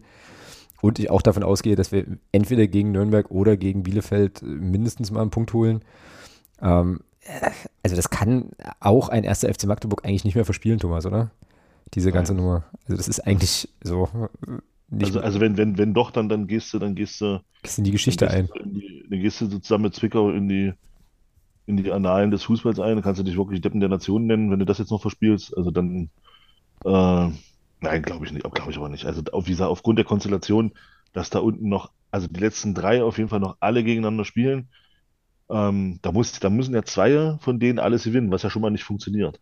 Und dann müssen ja die anderen, also es sind, es sind, es müssen Genau. ja fünf Mannschaften an uns vorbei. Genau. Das heißt, die müssen alle noch mehr Punkte holen als wir sowieso und eben noch diese Punkte Rückstand, die sie haben, auch noch holen. Und das in vier Spielen, never ever. Genau. Und dazu kommt eine Mannschaft, die ähm, in 30 Spielen 29 Punkte geholt hat, wird nicht in vier Spielen 12 12 Punkte holen. holen. Das Genau kann ich das. mir nicht vorstellen. Ja, Ja, ganz genau. Das ja. ist wahr, das ist wahr, genau. Ja, okay, aber dann äh, firmiert für mich, weiß nicht, wie ihr das seht, aber für mich firmiert dann die Heidenheim-Partie jetzt am Wochenende, am Sonntag, tatsächlich mal unter der Kategorie Bonusspiel. Wenn du da was holst, cool.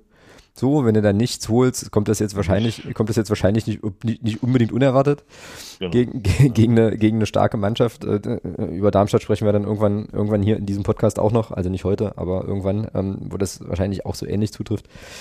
Ja, Mai. Und dann könnt, ja, also dann ist das doch eigentlich wirklich eine relativ entspannte, ähm, entspannte Fußballgucknummer am Sonntag. Thomas, du fährst, glaube ich, hin, oder? Sogar. Weiß ich noch nicht. Mal gucken. Ah, okay, ist noch nicht raus. Alles klar. Ähm, ja, na dann lassen wir uns doch da mal überraschen. Jetzt müssen wir natürlich noch festlegen, wie wir, wie wir spielen wollen gegen Heidenheim. Und jetzt, Patrick, jetzt bin ich nicht sicher. Ähm, tippst du eine Gegneraufstellung oder willst du bei uns die Heimaufstellung mittippen? Überlasse ich jetzt einfach dir, musst du sagen. Ich, ich, ich tippe bei Magdeburg mit, weil Heidenheim tippen ist langweilig, die spielen eh immer gleich. Ja gut, das ist bei uns aber wahrscheinlich inzwischen fast das Gleiche, ja. Aber ähm, Ich gut. sagen, das ist bei uns ähnlich. Genau. Ich habe jetzt hier bei uns nochmal, übrigens nochmal so die Sperren und Verletzungen bei transfermarkt.de wieder aufgerufen und auch da schöne Grüße ähm, an der Stelle an Maximilian Franzke, der sich jetzt tatsächlich am 6.4., so ist es jedenfalls hier eingetragen, nochmal einen Muskelfaserriss zugezogen hat. Also, Oh Mann. wie viel Pech kann man eigentlich haben? So, das gibt's doch überhaupt nicht. Der war doch, Ja, da, also der, der, also- der, der reiht sich doch Verletzung an Verletzung. haben. Hm? Maximilian Franzke, Doppelpunkt, ja. Ja, genau. Alter Schwede, also der ist auf jeden Fall auch raus. Ähm, Ja, das ist krass. Dann, na, die üblichen Verdächtigen halt, halt Halbuni natürlich noch nicht wieder dabei. Luca Schuler, für den war das auch ein völlig gebrauchtes Jahr. Ähm, Florian Kahrt, äh, für den ist das eigentlich eine völlig gebrauchte Karriere, der arme Bursche, äh, ist ja nicht zu fassen. Florian hat leider Gottes das nächste gebrauchte Jahr. Richtig, genau. Ja, ist schon, also, also was der, was der Bengel auch, also das ist krass, einfach nur krass. äh, das ist richtig. Ähm, ja, Andi Müller, äh, Lukas Tanios, Julian Riegmann mit einem Meniskus-Einriss, das ist mir auch völlig an mir vorbeigegangen. Das habe ich dann auch in der, in der Fernsehübertragung vom HSV-Spiel, um, wurde mir das irgendwie erst klar. Franzke haben wir gerade drüber gesprochen, Piccini hat einen Mittelhandbruch und Conor Krempiki hat eine Meniskusverletzung. Also ich glaube, da können wir schon davon ausgehen, dass die ganzen genannten Spieler wahrscheinlich in der Saison wohl eher nicht nochmal zum Einsatz kommen können. Ähm, Aber ich hätte mal noch, ich ja, hätte mal, bevor wir jetzt die Aufstellung machen, ich hätte mal noch eine Frage zu Heidenheim. Vielleicht Ja, kann. Patrick die beantworten. Ähm, Patrick, weißt du, wer da ähm, im, im sportlichen Bereich für das Thema Scouting zuständig ist, beziehungsweise wie das da in Heidenheim funktioniert? Weil ich finde es immer wieder beeindruckend, wie Heidenheim es schafft. Da auch jedes Jahr gehen da auch die, die besten Spieler immer weg und die schaffen es immer wieder ähm, seit Jahren, das aufzufangen und oben einfach in der zweiten Liga dann auch oben immer dabei zu bleiben. Ich finde das einfach beeindruckend. Also da, ob du da irgendwie weißt, wer da vielleicht dahinter steckt oder was da, das Das, machen. das weiß ich tatsächlich nicht so genau. Da habe ich, da, da, da wird nicht viel drüber berichtet. Ähm, ich glaube aber auch gar nicht, dass ähm, das Rezept vom ersten FC Heidenheim ausschließlich die Qualität der Spieler ist, sondern dass das viel eher aufs Spielsystem zurückzuführen ist. Ähm, ähnlich wie bei Union Berlin. Ähm, da ziehe ich die Parallele auch nochmal gerne. Die holen da irgendwie einen äh, Robin Knoche, von dem man dachte, das war's jetzt mit der Bundesliga-Karriere, weil er gar nichts mehr reißt. Und auf einmal wird er da zum Stammspieler. Und das galt ja auch für einige andere Spieler, wie äh, ich glaube zum Beispiel Trimmel. Ähm, Roussillon ähm, hat da jetzt, glaube ich, auch gut Fuß gefasst. Und bei Heidenheim behaupte ich einfach mal, ist das ähnlich, dass das einfach Spieler sind, die motiviert sind, die viel bereit sind zu laufen und die einfach übers Kollektiv kommen. So Spieler wie Yannick Beste und Tim Kleindienst sind absolute Ausnahmespieler. Und ich glaube auch, das Beste, ähm, unabhängig vom Verein, ähm, bald in der Bundesliga spielen wird. Ähm, aber der Rest der Spieler hat eben nicht diese brutal gute Qualität. Und deswegen ähm, will ich das einfach so ein bisschen relativieren. Ja, man hat ein paar coole Spieler gefunden, wie Jan Schöppner zum Beispiel, den man aus Ferl verpflichtet hat vor zwei Jahren, glaube ich, ähm, als die in die dritte Liga aufgestiegen sind. Das war zum Beispiel so einer von den Spielern, wo man sagen muss, ja, das Scouting war sehr gut, aber der erste FC Magdeburg hat ja jetzt auch einige Spieler aus unteren Ligen verpflichtet und ist damit auch erfolgreich. Mhm. Ja. Ja, aber ja, gut, aber ähm, spricht ja dann schon auch ein bisschen für, für das Umfeld dort, eben auch wahrscheinlich für die Art und Weise, wie diese Spieler dann eben integriert werden und was dann auch, was denen auch aufgezeigt wird, was ihre Rolle Spricht so sein. halt auch hm? brutal für diesen total geilen Trainer. Da. Ja, klar, und das, also es gehört ja, das gehört für mich zum ganzen, zum ganzen Thema sportliches Umfeld da auf jeden Fall auch mit dazu und ist halt, also klar, eine riesen, eine Riesenleistung von, von Frank Schmidt, die da äh, immer jedes Mal, jedes Mal so einzubauen. Ähm, und der Typ, also der, der Trainer ist äh, sozusagen auch einer, einer der Gründe, warum ich Heidenheim auf jeden Fall mal die, die Bundesliga-Erfahrung gönnen würde, weil die einfach seit Jahren da ganz objektiv sehr, sehr erfolgreich arbeiten und vielleicht jetzt an der Stelle auch einfach mal dran sind, so wie sich das dann entwickelt und ob sich das dann da oben, hält, ist nochmal eine ganz andere Diskussion, aber ähm, ja, da kann man sich, glaube ich, schon auch mal ähm, ja, für, für auszeichnen, für gute Arbeit und dann halt eben auch den Schritt machen. Wäre schon, wäre schon durchaus okay. Und was ich auch glaube, ähm, und da möchte ich jetzt auch wieder auch kein, keiner Heidenheimerin oder keinem Heidenheimer zu nahe treten, aber ich glaube schon auch, dass Heidenheim äh, also ein Ort ist, an dem du als Pro Profifußballer gut Fußball spielen kannst, ohne jetzt aber ständig, weiß ich nicht, 25 Mikrofone unter die Nase gehalten zu bekommen zu irgendeinem Thema. Also ich glaube schon auch, dass das auch vielleicht eine Rolle spielt, so Standort und Medienumfeld und Ruhe, die du vielleicht auch hast dich da auf deine Arbeit zu konzentrieren. Ähm, also so würde ich Heidenheim jetzt einschätzen. Ich weiß jetzt nicht, ob da, ob da dann wieder erwarten vielleicht auch ein riesen Medienrummel ist oder so. Aber auch das trägt vielleicht dann dazu bei, dass man dann eben schon ein bisschen so im Windschatten ist und so sein Ding machen kann und dann eben auch erfolgreich ist. Ja. Genau. Das ist richtig eingeschätzt. Die kriegen im Kicker immer nur diese kleinen Berichte. Hm. Und der HSV und so, die, die schreiben Klar. dann immer ganze Seiten darüber und Heidenheim ist dann immer die Randnotiz. Genau. Gut, äh, wie wird denn dann der erste FC Magdeburg spielen gegen, äh, gegen Heidenheim? Ähm, außer mit elf Leuten, davon gehe ich jetzt mal aus. Und Reimann im Tor gehe ich jetzt auch mal von aus. Ähm, und Belbel hinten links und Lawrence in der Mitte und Heber auch in der Mitte und Bockhorn hinten rechts. Gehe ich auch mal von aus. Ja, okay, also es ist eigentlich das gleiche wie, wie halt immer, ne? Ähm, ich habe jetzt hier noch stehen Quateng, Elf, Quateng, Elfadli, Gnaka, Ito, Brünker, Cheka. Müssen wir da irgendwen tauschen? Na, Artik spielt ja wieder. Ach stimmt, Artik ist ja wieder dabei, klar. Oder überhaupt dabei. Dann spielt der für, na wahrscheinlich Ito. für Ito, ne? Genau. Äh, aber, ja, aber ich denke, ich denke, denk, wir werden die gleiche Mannschaft sehen wie jetzt gegen Hamburg von Anfang an. Mhm. Ja, außer Elhan Kuri war ja gegen Hamburg in der Startelf.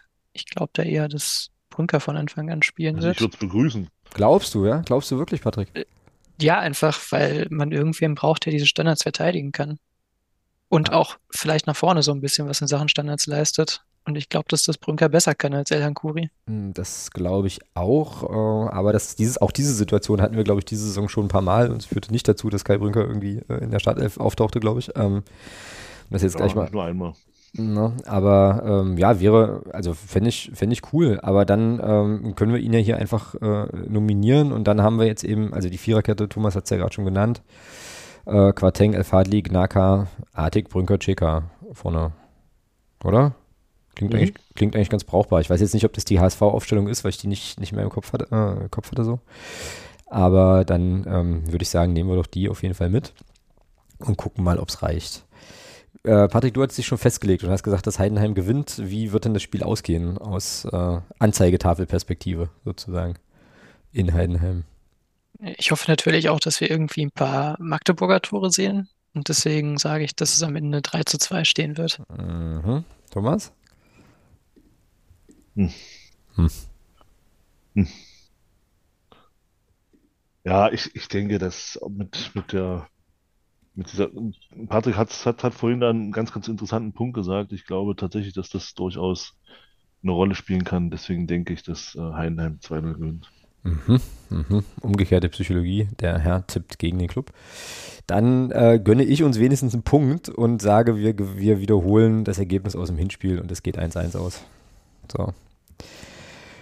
Gut, schön, fein. Damit wären wir hochoffiziell im sonstiges Bereich und sonstiges Segment. Können wir bitte über Zwickau sprechen? Und können wir bitte vor allem können wir bitte vor allem über dieses großartige retuschierte Club-Logo von Zwickau reden? Ich weiß nicht, Patrick, äh, hat dich das erreicht? Dieses, nee, leider äh, nicht. Warte, warte, warte. Ich versuche das rauszufinden oder versuche das zu finden live, weil ich fand das so überragend. Das ist bei uns in der Fanclub-Gruppe aufgeschlagen und war so das Erste, was ich von diesem Spiel mitbekam. Beziehungsweise von den Ereignissen dort. Und ähm, Ah ja, hier. Ähm, ich schicke dir das gleich mal rüber, aber das ist so, so, so gut. Und zwar, ähm, wo ist denn Patrick? Patrick, Patrick, Patrick. Ich bin hier. Ja, ja, aber nicht in meinem WhatsApp hier. Warte mal. So, genau, du hast es jetzt auf deinem Handy. Ähm, also für alle, die das jetzt, die Patricks Handy jetzt nicht sehen können, was vermutlich alle sind, die dieses, diesen Podcast hier hören, sonst würde ich mich äh, doch sehr wundern. Ihr kennt doch dieses Logo vom FSV Zwickau, ja? Das hat ja unten so rot-weiße, so, so rot-weiße Streifen und dann ist davor oben so eine Art Banderole, wo dann steht FSV Zwickau und da drüber sind drei Schwäne, eigentlich. Und äh, in diesem Logo, was mir hier, was uns hier, äh, was uns hier zugespielt worden ist, wurde eben der erste Schwan durch einen, Bier, durch einen fliegenden Bierbecher ersetzt, der quasi den zweiten Schwan mitten im Gesicht trifft. Und ich fand das äh, einfach nur gut und sensationell.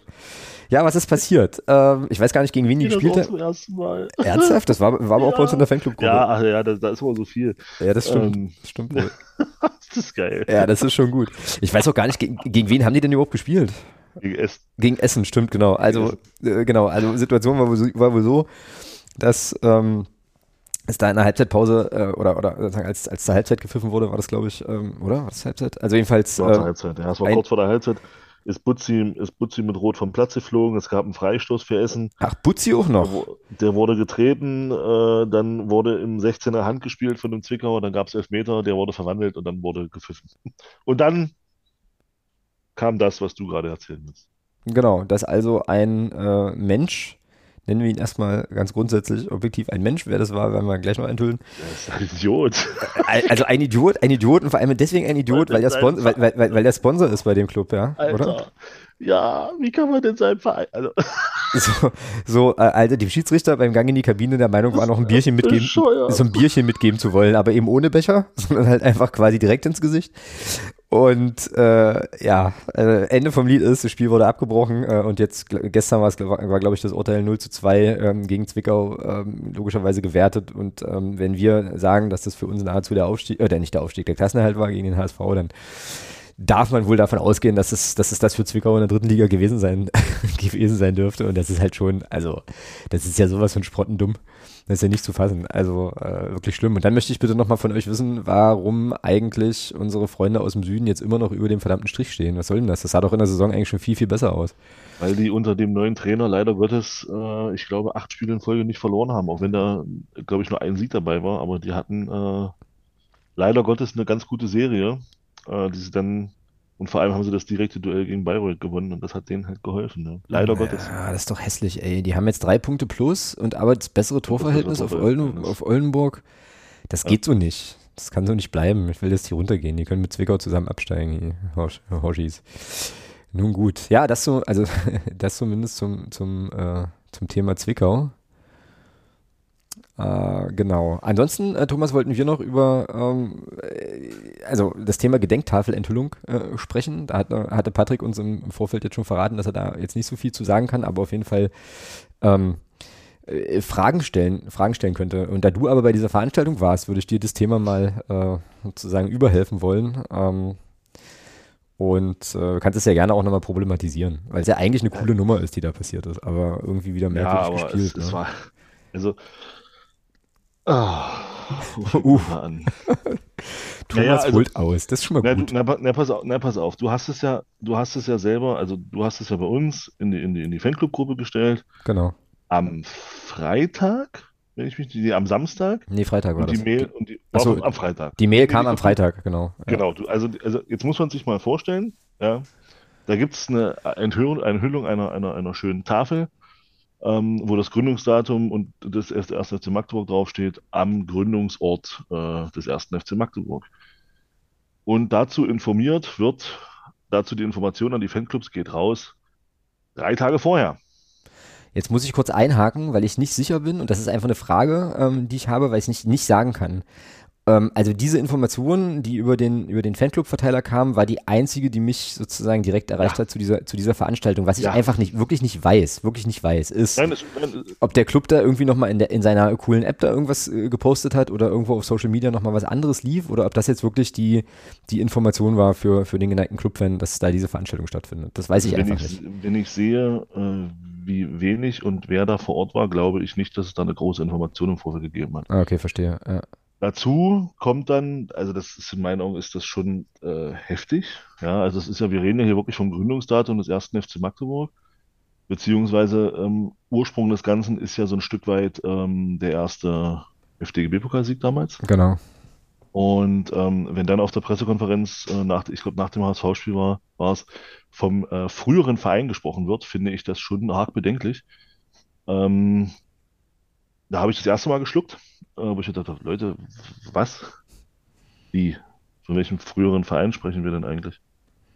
Ähm, egal. Und, äh, Also für mich ergibt das durchaus Sinn, aber gut, okay. und, und das, und das dann eben, und das dann eben äh, im Zusammenhang mit, mit dieser etwas dürftigen, um es mal ganz vorsichtig zu beschreiben, Informationspolitik zu diesem Verein, äh, zu diesem ähm, Termin da am AMO. Um 11.30 Uhr das, das, das, das Ganze äh, drumherum am Stadion. Ab 13 Uhr hat man ja äh, dann auch ein Stück weit beworben. Ich, wurde, ich glaube, das wurde auch auf der PK angesprochen, äh, im Zusammenhang mit dem früheren Verein. Mhm. Ähm, und äh, aber dieses Thema wurde da überhaupt wurde überhaupt nicht kommuniziert und äh, oder oder sehr sehr sehr sehr sehr sehr sehr sehr sehr sehr sehr sehr sehr sehr sehr dürftig und äh, das ist so mit mit Blick auf die Vereinshistorie ähm, und und auch äh, Dinge, die diesen Verein ja irgendwo auch dann, ich sag mal, das war der erste, das ist der erste große große FDGB-Pokaltitel, den wir da geholt, der erste, den wir geholt haben und, äh, und nicht der erste, sondern derjenige, der dann nachher dafür, dazu geführt hat, äh, dass wir Europapokalsieger werden konnten. Ähm, das dann so, ich sag mal, ja, nebenher laufen zu lassen, das ist schon schwach. Mhm. Ja. Und äh, das hat man ja dann auch gesehen. Also was, was, was ich dann auch für mich, jetzt werden wieder einige sagen, oh, nee, war doch 1. Mai und lass. Also was ich auch schwach fand, war kein Sportdirektor, kein Trainer, kein Spieler der aktuellen Mannschaft da. Ähm, das ist so für mich, wo ich mir denke, warum? Also das ist doch, das, das ist, das gehört doch ein Stück weit dazu. Ähm, was schön war, ich, um das jetzt auch mal, um auch nochmal schöne Sachen dazu erwähnen, da auch nochmal herzlichen, herzlichen Dank äh, an die Personen, Schrägstrich Personen, die das dann organisiert haben, letzten Endes alles. Ähm, das war eine runde Veranstaltung am Armo, muss ich sagen. Es war kurz, klein, aber auch sehr, sehr schön. Äh, klasse war, dass ähm, einige alte Spieler da waren, die auch damals auch beteiligt waren an diesem Sieg. Martin Hoffmann unter anderem, Axel Mhm. Tüll. Ähm, also waren einige. Und man hat man auch gesehen, äh, die haben sich sehr gefreut darüber. Äh, das war auch, ja, war auch ein schöner Anlass. Und ähm, da auch nochmal, möchte ich auch nochmal äh, ganz, ganz explizit Henne erwähnen vom Fanrat, der da eine tolle Rede gehalten hat zu der ganzen Thematik. Ähm, sinngemäß war für mich so einer der schönsten Sätze. Ähm, das ist halt auch, ja, das ist halt Vergangenheit, aber das ist Vergangenheit, die unseren Verein irgendwo äh, auch zum Leben erweckt hat, ein Stück weit äh, mit, mit den Erfolgen, die man da hatte. Und die sollte, diese Vergangenheit sollte man nie vergessen. Und ehemalige Spieler von uns sollten immer, immer einen Platz in diesem Stadion haben, wenn sie das wollen. Das war so für mich so, ähm, waren so für mich so die prägenden Sachen da in dem Zusammenhang. Und das war in dem Zusammenhang dann einfach auch eine schöne, runde Veranstaltung, die dann eben auch gekrönt war durch diese tolle Rede, die Henne da gehalten hat. Ja, cool. Klingt auf jeden Fall wirklich nach einer runden Sache. Ähm, ja, und das mit dem, mit dem ehemaligen Verein und so. Also ich, äh, freudscher Versprecher gewesen wahrscheinlich, aber äh, mich, mir erschließt sich das schon, ne? Also weil jetzt sind wir einfach eine, eine sozusagen äh, hyperkapitalistische Gelddruckmaschine geworden, die ähm, eben ähm, einigermaßen chilly unterwegs ist, wenn ihr wisst, was ich meine. Ähm, aber äh, ja, das sozusagen die Ehrung, um die es da ging, das war wirklich, das war wirklich ein anderer Verein. Und, Und das ähm, ist ja, und das Schöne ist also ja. für mich, also das ist ja auch, wurde bitte nicht das Wort Plakette da nutzen. Das ist eine richtig geile Tafel. Das ist Ja. groß, das ist richtig cool. Die ist vier Zentimeter dick, einen Meter hoch, 65 Zentimeter breit. Das ist keine Plakette. Das ist eine Tafel. Habe ich das gesagt? Nee, Plakette? nicht du, das wurde so auch in, von unserem Werbemedium kommuniziert. Ach so, okay.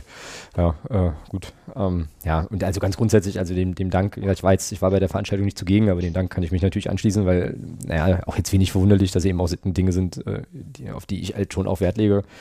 Ähm, eben diese, genau wie Henne das äh, gesagt hat, also wie du es gerade formuliert hast, also das eben einfach nicht zu vergessen und ähm, eben wertzuschätzen und auch zu würdigen und zu, und zu ehren und so. Aber ähm, ja, offensichtlich, eventuell vielleicht hat das eben in dem, in dem Kontext, in dem wir uns jetzt bewegen, ähm, ja, eher so für uns Nerdies äh, so, so, einen nostalgischen Wert, aber naja, ähm, lässt sich vielleicht nicht ausreichend kapitalmäßig verwerten, keine Ahnung. Ähm, womit wir beim nächsten und äh, vorletzten Thema sind, weil ich nämlich glaube, dass unser, uns Patrick noch ein paar Schiedsrichterfragen mitgebracht hat, wenn ich da nicht ganz auf dem, auf dem Holzweg bin. Ähm, mhm beziehungsweise eher wahrscheinlich Thomas, weil ich brauche das gar nicht zu versuchen, aber äh, tu es natürlich trotzdem gerne. Aber ich hätte da in dem Zusammenhang mit, mit Zwickau noch mal eine Frage an Ja, Patrick, bitte. Weil es gab ja, es gab ja da durchaus auch Äußerungen nach dem Motto, naja, was hat er sich denn so, war doch nur Bier. Patrick, wie siehst denn du das als aktiver Schiedsrichter? Also, wenn mich irgendjemand, egal ob jetzt Zuschauer oder sonst jemand, während des Spiels mit Bier überschütten würde, dann wäre für mich aber auch Feierabend, weil dann ist für mich einfach nicht mehr äh, die Atmosphäre gegeben, so ein Spiel zu leiten, weil okay. ich dann auch wüsste, offensichtlich ähm, haben, haben die Ordnungskräfte das, ähm, das ganze Ding hier nicht im Griff. Und irgendwo müssen halt auch Grenzen gezogen werden. Deswegen ist das für mich auch alternativlos gewesen. Mhm. Okay. Also, okay. ja, ja. Äh, gut, jetzt äh, von, von, Schwänen und Bier zu Investoren in der DFL, das ist das nächste Thema, ähm, ist, mir ist mir zugespielt worden, ähm, äh, vermutlich mit, äh, also ziemlich sicher sogar auch mit der Intention, dass wir es halt hier auch nochmal thematisieren. Ich muss zugeben, ähm, ich habe wohl mitbekommen, dass es da Spruchbänder und, ein, ähm, ja, und eine Zaunfahne gab äh, und so weiter zu der ganzen Thematik. Hab das, ist aber ein bisschen an mir vorbeigegangen, bin ich ganz ehrlich, äh, was eben auch daran lag, dass ich jetzt, ähm, jetzt auch nicht im Stadion war und so. Ähm, aber es gibt da so ein Beispiel, Beitrag, den kann ich gerne nochmal verlinken äh, in der ARD-Mediathek, ein Sechs-Minuten-Clip, ähm, wo dann nochmal so ein bisschen auch aus FCM-Perspektive ähm, dargestellt wird, wie diese Investorensituation da jetzt ist. Also äh, Rahmenhandlung ist die, dass äh, die DFL, also so wurde es so wird es so formuliert. Ich glaube aber, dass da noch was anderes äh, tatsächlich im Gange ist. Also die DFL wohl darüber nachdenkt, einen Investor ins Boot zu holen, ähm, der wohl drei Milliarden Euro geben soll, der DFL, wenn ich es richtig verstanden habe. Einerseits für äh, irgendwelche TV-Rechte, die damit äh, lukriert werden sollen, und dann sollen aber auch die Vereine bestimmtes Geld, also davon, davon partizipieren, äh, zweckgebunden Geld erhalten und dann eben auch freies Geld erhalten und so weiter. Ähm, und jetzt sind Investoren in der, in der, im Fußball natürlich ein schwieriges Thema und so. Und da gibt es halt einen Videoclip, da kommen dann äh, Matze Niedung und äh, Alexander Wahler auch zu Wort aus FCM-Perspektive und äh, beleuchten diese Thematik sozusagen aus dem, aus, aus dem Blickwinkel nochmal. Und äh, ja, da vielleicht, Thomas, an dich erstmal noch die, also an dich erstmal die Frage, äh, wie, wie hast du dich mit dem Thema äh, beschäftigt und wie siehst du die Thematik eigentlich? Ehrlich gesagt noch gar nicht groß. Ich habe das auch nur nur am Rande mitbekommen, habe mir aber mal die Aussage angeguckt, angehört, mhm. angesehen, wie auch immer, war ja ein Video, kann man sich ja angucken. Genau. ähm, ja, und also das hatte ich mir schon angehört. Ich finde die Standpunkte, die da von Matthias Niedung und auch von Alexander Wahler kommen, finde ich gut. Ähm, das ist, wenn, wenn das, wenn das tatsächlich die Lesung ist, auch die, die, die im Verein dann stattfindet oder in der Spielbetriebs GmbH, ähm, und es dann, ich glaube, nächste Woche gibt es dann, glaube ich, eine Abstimmung dazu. Ja, kann sehr gut sein, ja. Jedenfalls ähm, zeitnah, ja. Ja, genau, also relativ, also jetzt irgendwann im Laufe der nächsten, der nächsten paar Tage jetzt. Ähm, und dann tatsächlich dann auch mit einstimmt, dann begrüße ich das sehr. Ähm, die Frage wird natürlich sein, wirst du als 1. FC Magdeburg das dann ein Stück weit verhindern können? Ich glaube nicht. Ich denke schon, dass eine Mehrheit dafür stimmen wird, äh, weil es ist ja bares Geld, was da kommen wird. Dann ähm, es gibt, das hatte Alexander Wahler gesagt, es gibt da von der DFL noch keine Informationen in Sachen Verteilungsschlüssel etc. pp. Also die Informationslage gegenüber der Vereine ist da wohl recht dürftig. Und ähm, aufgrund dessen hat Alexander Wahler da auch ganz klar Stellung bezogen, was ich auch gut finde. Und wie gesagt, wenn man diese, diese Position, die man da in dem Video vertreten hat, wenn man die dann auch äh, auf der entsprechenden äh, DFL-Zusammenkunft dann hat, dann ist das für mich absolut okay.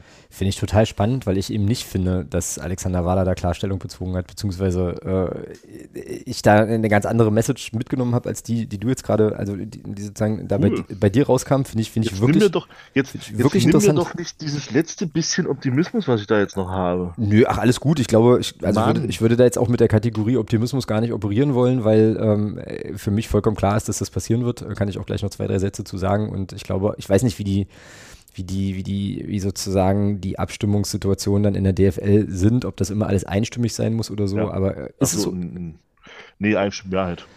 Äh, ja, okay, und dann ist es, ist der Drops für mich klar gelutscht, weil es da äh, Kräfte gibt, die, äh, die das auf jeden Fall forcieren werden. Ähm, das war auch in dem Beitrag dann nochmal deutlich, dass Bayern und Dortmund und so dann natürlich sehr großes Interesse haben, dass das eben passiert, weil sie die internationale Wettbewerbsfähigkeit ähm, sicherstellen wollen, bla bla bla, diesen ganzen Schmunzel, der dann da immer kommt. Äh, letzten Endes wollen die auch bloß sozusagen die Maschine, die überhitzende Maschine noch stärker überhitzen, um halt noch mehr Kohle zu kriegen. Und der ähm, ja, Martin Niedung hat ja auch erklärt, dass das wahrscheinlich eine Spirale in, dann in Gang setzt äh, und so weiter und das letzten Endes ähm, ja einfach bloß ein, so, so, so ein gigantomatisches ja, Finanzvolumen halt einfach annimmt, wo dann halt auch Spielergehälter steigen werden, tralala, blub und äh, ja, naja, schwierig. Aber äh, sage ich, also zu der, zu der Position von, von Alexander Wahler, die ich mitgenommen habe, ähm, ich habe es allerdings auch nur einmal und dann auch sozusagen auf einer Hunderunde äh, zugegebenermaßen geguckt, sage ich gleich noch was zu. Aber äh, Patrick, hast du das äh, mitbekommen irgendwie? Da bin ich jetzt gar nicht sicher. Wahrscheinlich.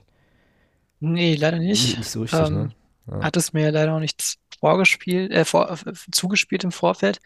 Ähm, ich gucke da ja immer so ein bisschen aus BWL-Sicht drauf ähm, und habe mir da jetzt mal ganz schnell so ein paar Gedanken zu zusammengeschustert. Mhm. Ähm, Investoren sind ja immer eine Zweckbeziehung. Und wenn jemand Geld da reinpumpt, dann möchte er als Gegenleistung natürlich auch irgendwie am besten mehr Geld wieder rauspumpen können. Genau.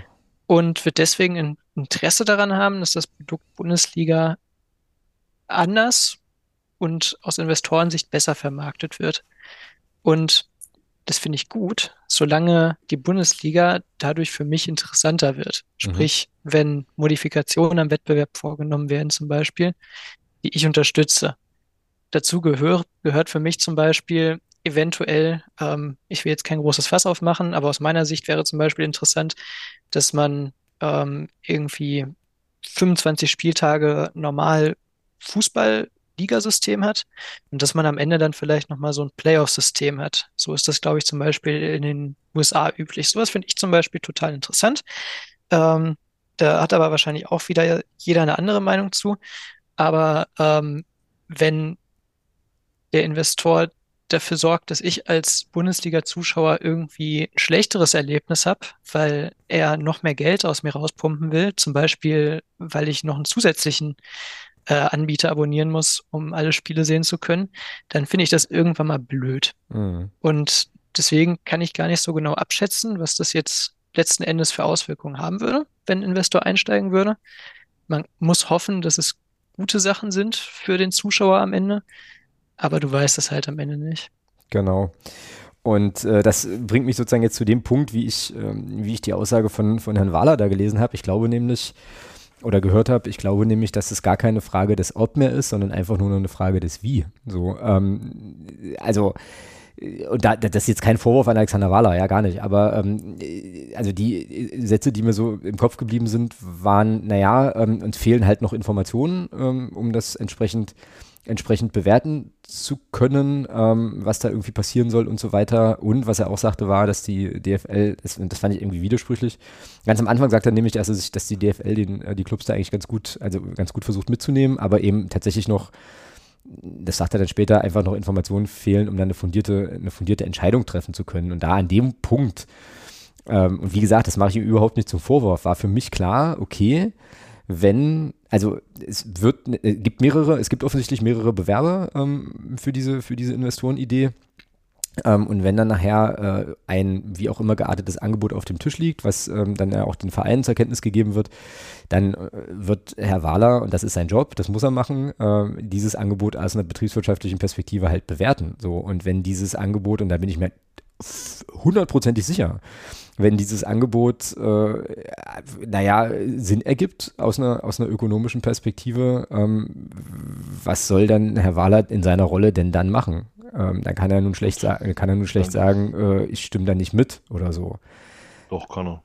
Äh, äh, kann, ja, glaube ich, nee, glaube ich nicht, dass er das kann. Weil, weil, du musst, also sein Job ist, dem FCM Geld zu, sozusagen, zu, zu, also gut, wir kennen die ganzen, ganzen anderen Sachen, die noch mit dranhängen, nicht, also wie man sich dann da knechtet und so weiter, richtig, so, aber ganz grundsätzlich, ähm, und das ist ja auch mein Eindruck jetzt, äh, auch aus den, aus, den, aus den letzten, letzten Monaten und vielleicht auch irgendwie Jahren, wenn es ökonomisch Sinn ergibt, wird der FCM das vermutlich äh, tendenziell eher positiv intern beurteilt. Und das Aber Ding das ist, wir, ja wir, werden sowieso nicht, wir werden sowieso nicht gefragt. So, ja, ja, das ist gut, das nächste Ding. Ist und auch, äh, also ich glaube, dass das Ding, äh, also das letzten Endes, ja, ich kann es jetzt nochmal sagen, ich glaube, es geht nicht ums Ob, sondern es geht ums Wie. Ähm, so und ich bin überhaupt nicht mehr so blauäugig, die Zeiten sind lange vorbei, ähm, dass wir uns da in irgendeiner Form, also wir als Fans dagegen irgendwie, irgendwie erwehren können. Das, die, das sind Entscheidungen, die werden an anderen Stellen getroffen und äh, die, die kommen und äh, sind ja auch äh, konsequent. Also wenn man sozusagen diesen ganzen Kram mal so ein bisschen versucht, nüchtern und analytisch und, und, und äh, ein bisschen abstrahiert zu betrachten, ist das ja eigentlich ein logischer Schritt, der, der dann irgendwann kommt. Ob das sinnvoll ist, dann den Markt entsprechend äh, irgendwie aufzublähen oder so. Also ich weiß nicht, da kann Patrick als Mensch, der sich im BWL-Kontext auskennt, vielleicht ein bisschen mehr zu sagen, was das dann noch für Effekte zeitigt. Weiß ich nicht, weil ich mir schon vorstellen kann, ähm, das wird sozusagen, wenn für alle das Finanzvolumen steigt, dass dann eben äh, ja, die Verhältnisse eigentlich gleich bleiben, aber halt einfach mehr Geld im Spiel ist so. Und äh, ja, weiß nicht. Ich habe mich von dem Gedanken verabschiedet, dass wir uns davon irgendwie noch, dass wir uns dagegen irgendwie noch wehren können, ähm, auch wenn wir es ja, natürlich lautstark machen mal, Das Interessante ist ja, das Interessante ist ja, wenn man auf die letzten Jahre guckt bei uns beim FCM, wir haben immer mit Geld gearbeitet, was da war. Genau. So. Mazzanino beschreibt es ja ganz gut. Richtig. Da wird genau. Geld genommen, was man gar nicht hat, genau. erstmal, sondern man greift in die Zukunft und, und vertickt da irgendwie Marketingrechte oder irgendwas für die nächsten zehn Jahre. Das ist das Geld, was man nimmt. Also man, man, man nimmt Geld aus der Zukunft, was gar nicht da ist. Mhm. Und das ist, das ist nicht, das ist nicht der Weg, den der FCM die letzten Jahre gegangen ist. Und von daher äh, habe ich da immer noch so, so ein ganz, ganz klein wenig Hoffnung, dass das, dass das auch eine Rolle spielt und dann gesagt wird, nee, das ist nicht unser Weg, den gehen wir nicht, wir gehen finanziell einen anderen Weg und deswegen können wir dem nicht zustimmen. Das ist mhm. hoffentlich dann auch eine Denke, die bei uns herrscht oder die bei uns dann auch berücksichtigt wird. Aber du hast mir natürlich mit, mit dem, wie du es gerade geschildert hast, mit diese, dieses Pflänzchen, was da noch da war, das hast du gerade zertrampelt, wie so ein, wie so ein Elefant. tut mir, ja, tut, tut mir leid, dir, Elefant wurde ich schon lange nicht mehr genannt. Wollte ich, wollte ich dir nur äh, mal so sagen. Vielen äh, Dank dafür. Äh, gerne. Ja, ich helfe gern. Ja. Mich. ah, äh, ich bin jetzt nicht ganz sicher, ob, der, ob, ob Elefant vielleicht ein ziemlich cooler Sendungstitel ist. Ähm, ähm, das ist dann halt nicht Dino, ne, wenn ihr wisst, was ich meine. Okay, das war jetzt auch wieder von hinten Boah, durch die Brust ins Auge, ja, ist schlimm. War, ja. Äh, der, der, der, kam flach jetzt. Also ja, das, wie gesagt, ich habe ja am Anfang schon gesagt, das ist ungefähr das geistige Niveau, auf dem ich heute fliege. So. Ja, ja, ach, keine, keine Ahnung. Was ich, also andere Frage, die ich in dem Zusammenhang übrigens noch habe, ist, dürften wir ähm, unserer Satzung entsprechend von so, also Investorengelder eigentlich überhaupt annehmen? So. Also, weiß ich nicht. Ja, das ist ja kein Investor, der bei uns einsteigt. Ja, wir kriegen es bloß durchgereicht von oben sozusagen. Ne? Ja, genau. Ja, ja, Ach ja, naja, mal gucken, ähm, mal gucken, wie das ausgeht. Äh, ich weiß gar nicht, ob man über das Stimmverhalten der entsprechenden Vereine dann, dann was erfährt äh, und bin auch gar nicht sicher, ob wir da das erfahren würden, was tatsächlich auch passiert ist. Äh, also soweit bin ich mittlerweile. Da wir ja die Transparenz von DFL und DFB kennen, nein. Ja, und da wir auch die Transparenz des ersten FC Magdeburg kennen, äh, in solchen, also zumindest. Ähm, wahrscheinlich genauso wenig. Ja, und ich, also auf Twitter kriegst du jetzt nicht mehr mit, insofern.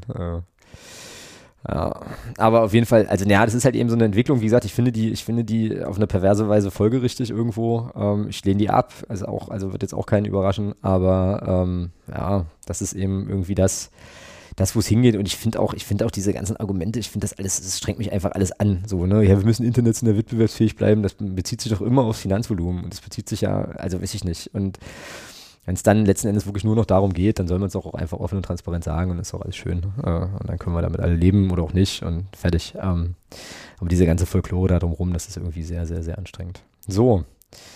Das waren äh, unsere drei sonstiges Themen. Ähm, Patrick, hast du, was hast du noch mitgebracht aus der Schiedsrichter, aus der Schiedsrichterecke?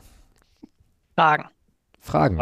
Sehr schön. Oha. So als abendliche oder für die Zuschauer oder Zuhörer draußen vielleicht auch morgendliche ähm, Denkroutine, um die Schaltkreise so ein bisschen anzuregen. Ähm, ein paar Fußballfragen. einfach, einfach auch mal ein bisschen Regelkunde wieder. Genau, genau. Ja, ist doch gut. Ähm, das passt mir sowieso gerade ganz gut, denn ich habe Samstag eine Regelprüfung und da bin ich Mhm. sowieso gerade für am Pauken. Und es gibt die Schiedsrichterzeitung, die erscheint alle zwei Monate. Und ähm, der Lutz Wagner, der Schiedsrichterchef, der platziert da ähm, in jeder Ausgabe 15 Fragen, die zumindest bei uns im Verband dann auch am Ende die prüfungsrelevanten Fragen sind. Ähm, und ja, so ein paar schöne habe ich mir mal rausgesucht und die würde ich euch gerne stellen. Gerne, hau raus. Jetzt kommt's. Fangen wir mal an. Ja, nichts Schlimmes. Ein Angreifer läuft mit dem Ball allein in Richtung gegnerisches Tor. Knapp innerhalb des Strafraums versucht der Torwart zwar, den Ball zu spielen, trifft aber den Angreifer am Fuß, wodurch dieser zu Fall kommt. Der Ball gelangt nun zu einem Mitspieler des Angreifers, der ein korrektes Tor erzielt. Wie entscheidet der Schiedsrichter in puncto persönlicher Strafe? Hm. Komischerweise muss ich bei der Frage erstmal, als, äh, also zuallererst mal an Daniel Steininger denken. Äh, läuft mit dem Ball am Fuß alleine aufs Tor zu.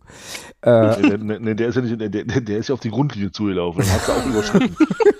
ja, also das ist schon noch ein Unterschied. Also das ist wahr. Ja, genau. Okay, aber ich, ich lege eigentlich nur ab. Ähm, okay, also das Tor. Also persönliche ist, Strafe gegen den Torwart meinst du, ja? Genau. Also, also ich würde sagen, ist das ein Vorteilsthema erstmal grundsätzlich? ja, naja, naja, also wenn er, naja, es ist halt wichtig, zählt das Tor? Ja, klar. Ja, zählt, okay. Dann würde ich jetzt spontan sagen, äh, gelbe Karte. Ne, ich würde spontan. Warum? Achso. Hm. Ja, aber? Alex, sag du doch mal. Nee, erstmal Thomas. Also machen, wir Thomas, können wir Thomas erstmal zu Ende grillen. Äh, ich wusste nicht, dass du so ein Warum? strenger Prüfer bist. Krass. Ja, wa Okay. Warum äh, Vereitelung einer, einer, einer Torchance, die in einem Foul mündet, was, was im Falle eines, eines äh, nicht, nicht vorhandenen Mitspielers definitiv zu einer gelben Karte geführt hätte, weil er ja versucht, den Ball zu spielen, dabei aber den Gegner trifft. Das ist dann, glaube ich, laut Regelkunde gelb, auch wenn er, auch wenn er ein letzter Mann ist. Äh, und dann wäre es halt gelb und Elfmeter. So ist es dann in meinen Augen Vorteil, Tor, gelb. Ja, und ich würde jetzt. jetzt so meine Argumentation. Ja, und ich würde jetzt sagen, äh, also dies, äh, passiert halt nichts. Also Tor und fertig und keine persönliche Strafe. So, Okay, l- löse mal Ähm, auf. Alex hat recht, Ha! tatsächlich. Nicht dein Ernst. Ich weiß es nicht. Aber Oh, Aber ähm, Thomas hat gut, Thomas hat gut argumentiert. Und äh, die Antwort wäre bis vor äh, anderthalb Jahren, glaube ich, auch noch richtig gewesen. Ähm, wir haben hier quasi zwei Gründe, die eine Kartenreduzierung zur Folge haben. Wir haben einmal, dass ähm, bei ballorientierten äh, Notbremsen, sage ich jetzt mal in Anführungsstrichen, im Strafraum kein Feldverweis mehr da ist, sondern nur noch äh, die Verwarnung, also die gelbe Karte. Jetzt haben wir aber einen Vorteil gegeben und deswegen reduziert sich die gelbe Karte auf gar keine persönliche Strafe, Aufgrund des Tores. aufgrund des Vorteils. Aber es ist, also da muss ich jetzt, ja, jetzt, jetzt kommen wir wieder zum, jetzt kommen wir wieder wahrscheinlich wieder ein Vergleich Äpfel und Birnen, aber da mal, da mal eine Frage, wenn im Mittelfeld Vorteilsregel, eine, Vorteilsregel ausgelegt wird, zum Beispiel aufgrund eines taktischen Fouls, der Ball aber trotzdem dann zu einem, zu einem Mitspieler gegangen ist, weiter, dann gibt es im Nachhinein sehr oft, sehr häufig gelbe Karten. Warum ist das dann in dem Fall nicht so? Das ist nicht so. Also ähm, erlebt, für, für so für, ein- für ein taktisches Foul, sagen wir mal ein Trikot ziehen oder was auch immer, wenn dafür ein Vorteil gegeben wird, dann wird konsequent im Nachhinein keine persönliche Strafe mehr gegeben. Ähm, ein Unterschied ist es, wenn wir ein ähm, hartes Foul haben. Ah, okay. Also es wird, es wird in der Fachsprache halt, es gibt drei Abstufungen. Es gibt einmal normale Foulspiele, die dann keine Karte zur Folge haben, rücksichtslose Foulspiele, die eine gelbe Karte zur Folge haben, aufgrund ihrer Härte, und sogenannte brutale Fouls, die immer eine rote Karte zur Folge haben. Ah, okay. Und das immer unabhängig davon, ob ich jetzt Vorteil gebe oder sonst was. Ähm, wenn das Foul eine entsprechende Härte hat, dann sanktioniere Okay. ich das immer ähm, entsprechend. Nur wenn es eben wirklich taktische Sachen sind, Trikot ziehen, ich gebe Vorteil, dann ist das keine gelbe mehr. Mhm. Ähm, gut, dass wir darüber gesprochen haben. Das wird gleich noch irgendwann vielleicht wichtig bei einer Frage. Wer weiß. Na dann, nächste Frage. Nächste Frage. Ähm, eine Mannschaft erzielt ein Tor. Sie hatte zum Zeitpunkt der Torerzielung einen zwölften Spieler auf dem Platz, der in der Torerzielung aber nicht unmittelbar beteiligt war. Der Schiedsrichter bemerkt dies unmittelbar nach der Torerzielung. Oh Gott. Welche Entscheidung trifft er? Also, diesmal fängst du an. Hm, Ich kann das immer nur aus dem Bauchgefühl machen. Ähm, Also ich würde sagen, das Tor zählt nicht, weil äh, es einfach einen Spieler mehr gab und das nicht geht. So. Würde ich mich genauso anschließen. Okay. Und das war's? Das Tor zählt einfach nicht. Das Tor zählt nicht und es gibt indirekten Freistoß für die, für die verteidigende Mannschaft. Und wo? Äh, da, wo der Spieler, wo der Schiedsrichter wahrgenommen hat, wo der Spieler stand, der Zwölfte. Das Wenn ist, das- äh, das das ist die Final Answer von euch. Wenn Das- das, falsch, wenn, wenn das falsch ist, gehe ich, tendiere ich dahin, dass da, da, wo das Tor erzielt wurde. Ich kann es, also ich, ich, find, ich fände es jetzt plausibel zu sagen, da wo der Spieler bemerkt wurde, aber ähm, hätte da, also, ja, also ich versuche hier den Wir, nehmen, wir Menschenverstand zu loggen einfach das ein, wo der Spieler stand. Genau, richtig, genau. Also die Antwort ist nahezu korrekt. Ähm, auf jeden Fall wird das Tor aberkannt und es wird ein Freistoß äh, dort angeordnet, wo der zwölfte Spieler sich befand. Allerdings direkter Freistoß Mhm. Ah, okay. und der Spieler wird verwarnt dafür, dass er unerlaubt auf dem Feld stand. Aha, okay. Cool. Kommen wir nun zur nächsten Frage. Wieder was Da bitte, da bitte wieder euer ganzes Fußballwissen mit einbringen. Oh Gott, das, ist geht schnell. Ja, genau. Euer ganzes, euer, euer ganzes Strafstoßwissen. Deswegen rege Nach- ich mich über Schiedsrichterentscheidungen grundsätzlich nicht auf, weil ich da, das ist genau das. Ja, danke. Mhm. Nach der korrekten Strafstoßausführung prallt der Ball gegen die Latte und von dort auf den Boden. Mhm. Schütze und Torwart laufen zum Ball. Und um zu verhindern, dass der Schütze den Ball ins Tor schießt, hält ihn der Torwart circa acht Meter vor dem Tor am Trikot fest. Was nun? Äh. Also warte mal, ich habe, ich hab Also- die, ich hab, glaube ich, die Situation noch nicht verstanden. Also ein Spieler schießt einen Elfmeter, der geht gegen die Also ich Latte weiß- und beide rennen also auf, ich- auf den Ball und der Torwart hält dann den, Schü- den, den, den, den, den Spieler fest, oder wie? Genau. Also, also ich bin der Okay. Meinung zu wissen, dass das, dass wenn der, der Schütze dann nochmal an den Ball kommt, wäre das eine unzulässige zweite Ballberührung in dem Moment. Mhm. Ähm, und von daher würde ich sagen, äh, dass es auch da wahrscheinlich, aber der, der Stürmer berührt den Ball ja nicht, richtig? Genau. Ah, ah, Hm. das macht's knifflig. Na, siehst du, und ich hätte jetzt gesagt, Verhinderung, also ich wusste jetzt diese, diese, diese, diese Information, dass der äh, Schütze selber dann da offensichtlich nicht nochmal gegen den Ball treten darf, die war mir jetzt neu.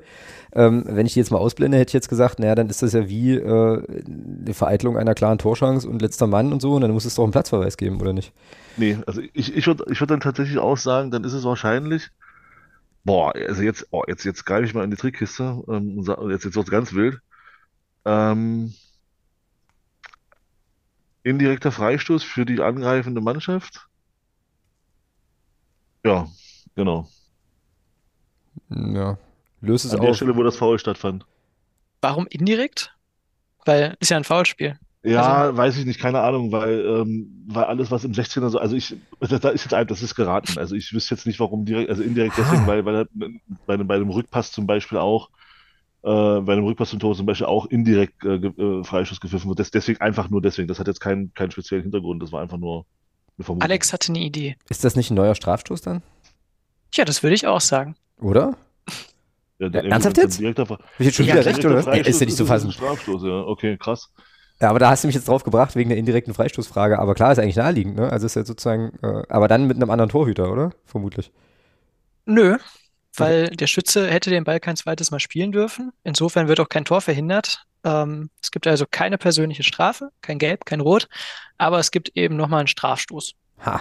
Eigentlich selber Schuld vom Torwart, weil hätte er den Schützen ein zweites Mal schießen lassen, hätte er den indirekten Freistoß bekommen. So, und, siehst du, und jetzt, und jetzt, Alex, jetzt siehst du, warum ich mich nicht über Schiedsrichterentscheidungen aufrege. Naja, und ich denke Weil jetzt, ich, die, weil, ja. ich, weil ich halt keine Ahnung habe.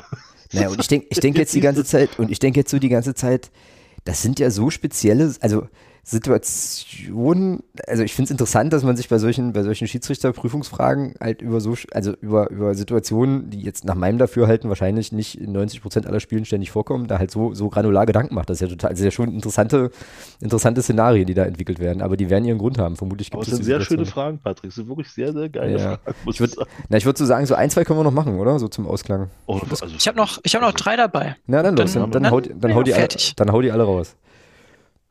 Ähm, wir bleiben mal bei Elfmetern. Mhm. Oh Gott. Bei der Strafstoßausführung ist der Torwart mit keinem der Füße mehr auf oder über der Linie, sondern einen Meter davor. Der Schütze schießt den Ball über das Tor. Wie entscheidet der Schiedsrichter? Ich wusste es. Ich wusste es, dass das jetzt kommt. Ah, wo du anfängst mit, er steht nicht auf der Linie, war mir das klar. Oh. Na, da habe ich jetzt erstmal grundsätzlich eine Frage zu. Ist das denn verpflichtend, dass der auf der Linie stehen muss? Ja, er muss mit einem Fuß auf der Linie stehen. Ach so, alles klar, okay. Und der ja. tut es nicht? Er tut es nicht, aber der Ball geht drüber. Das heißt, ah, ich würde sagen, muss trotzdem wiederholt werden. Ja, aber würde denn. Nee, also, warte mal, nee, warte mal, warte mal. Warte, Alter, das ist fies. Es gibt ja nur zwei Möglichkeiten. Entweder, entweder, entweder zählt als ausgeführt oder muss wiederholt werden. Alex, Aber, sag du. Naja, ich frage mich jetzt gerade, warum der Schiedsrichter dann den Elfmeter überhaupt freigibt. Weil, also der muss ja dann sehen, also so schnell nee. rennt der Kinder so weit vor, oder? Also. Ja, der, wieso muss er nicht weit vor? Er muss, er Meter, muss, er hat Patrick gesagt. Nee, er muss doch nur nicht. Entscheidend ist, dass, dass, dass der Fuß, dass kein Fuß dann auf der Linie ist und schon hast du einen Verstoß. Das kann, das, das kann 10 Zentimeter vor der Linie sein. Mm, ja, dann würde ich Ja, auch. wir nehmen an, dass der, dass der Torwart sich beim Anlauf des Schützen nach vorne bewegt hat. Also, okay. Also ein Schritt, ja, okay. Und der, der Schütze schießt drüber. Der Schütze ähm, schießt aber, drüber, ja. Hm.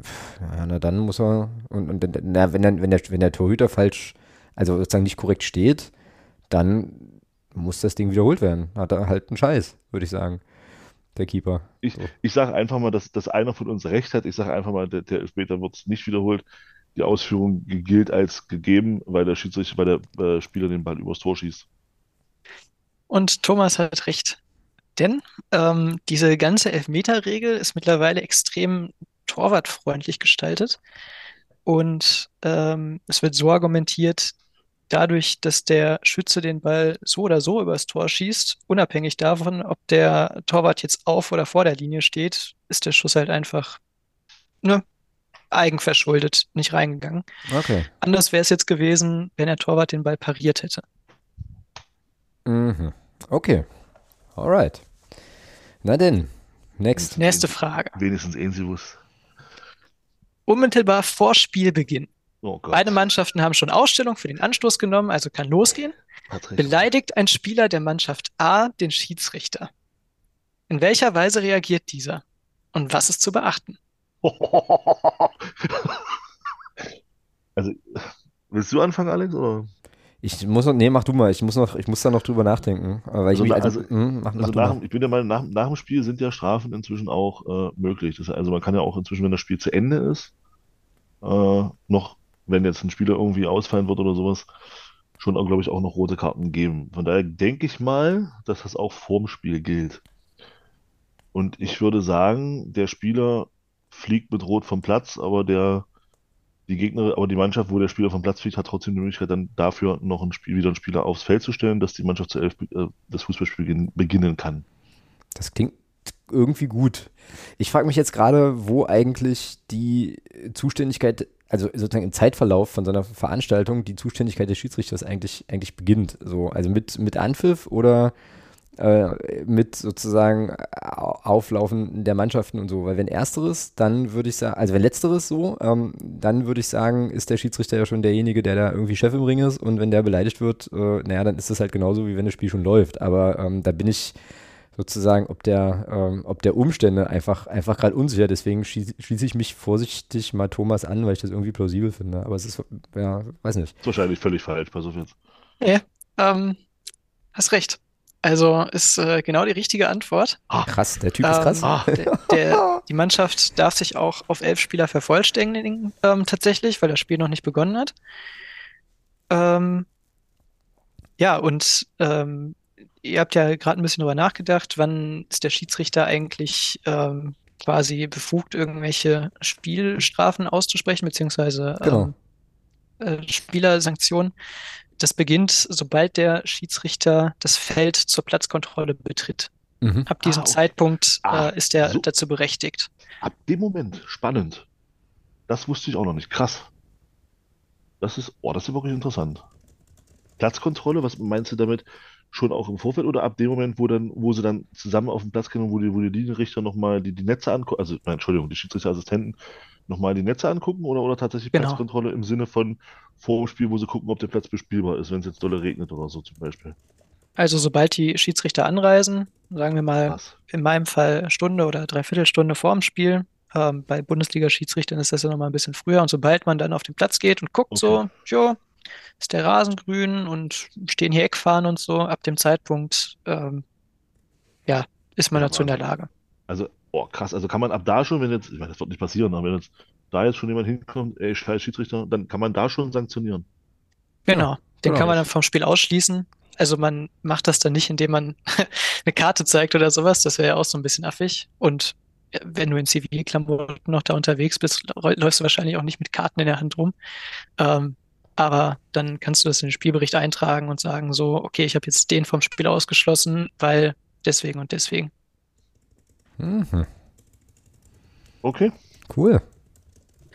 Letzte Frage. Äh, Kommen wir zur letzten Frage und da müsst ihr jetzt auch euer Wissen von der ersten Frage Oh äh, yeah. nochmal reaktivieren. Ich habe die erste Frage schon wieder völlig vergessen.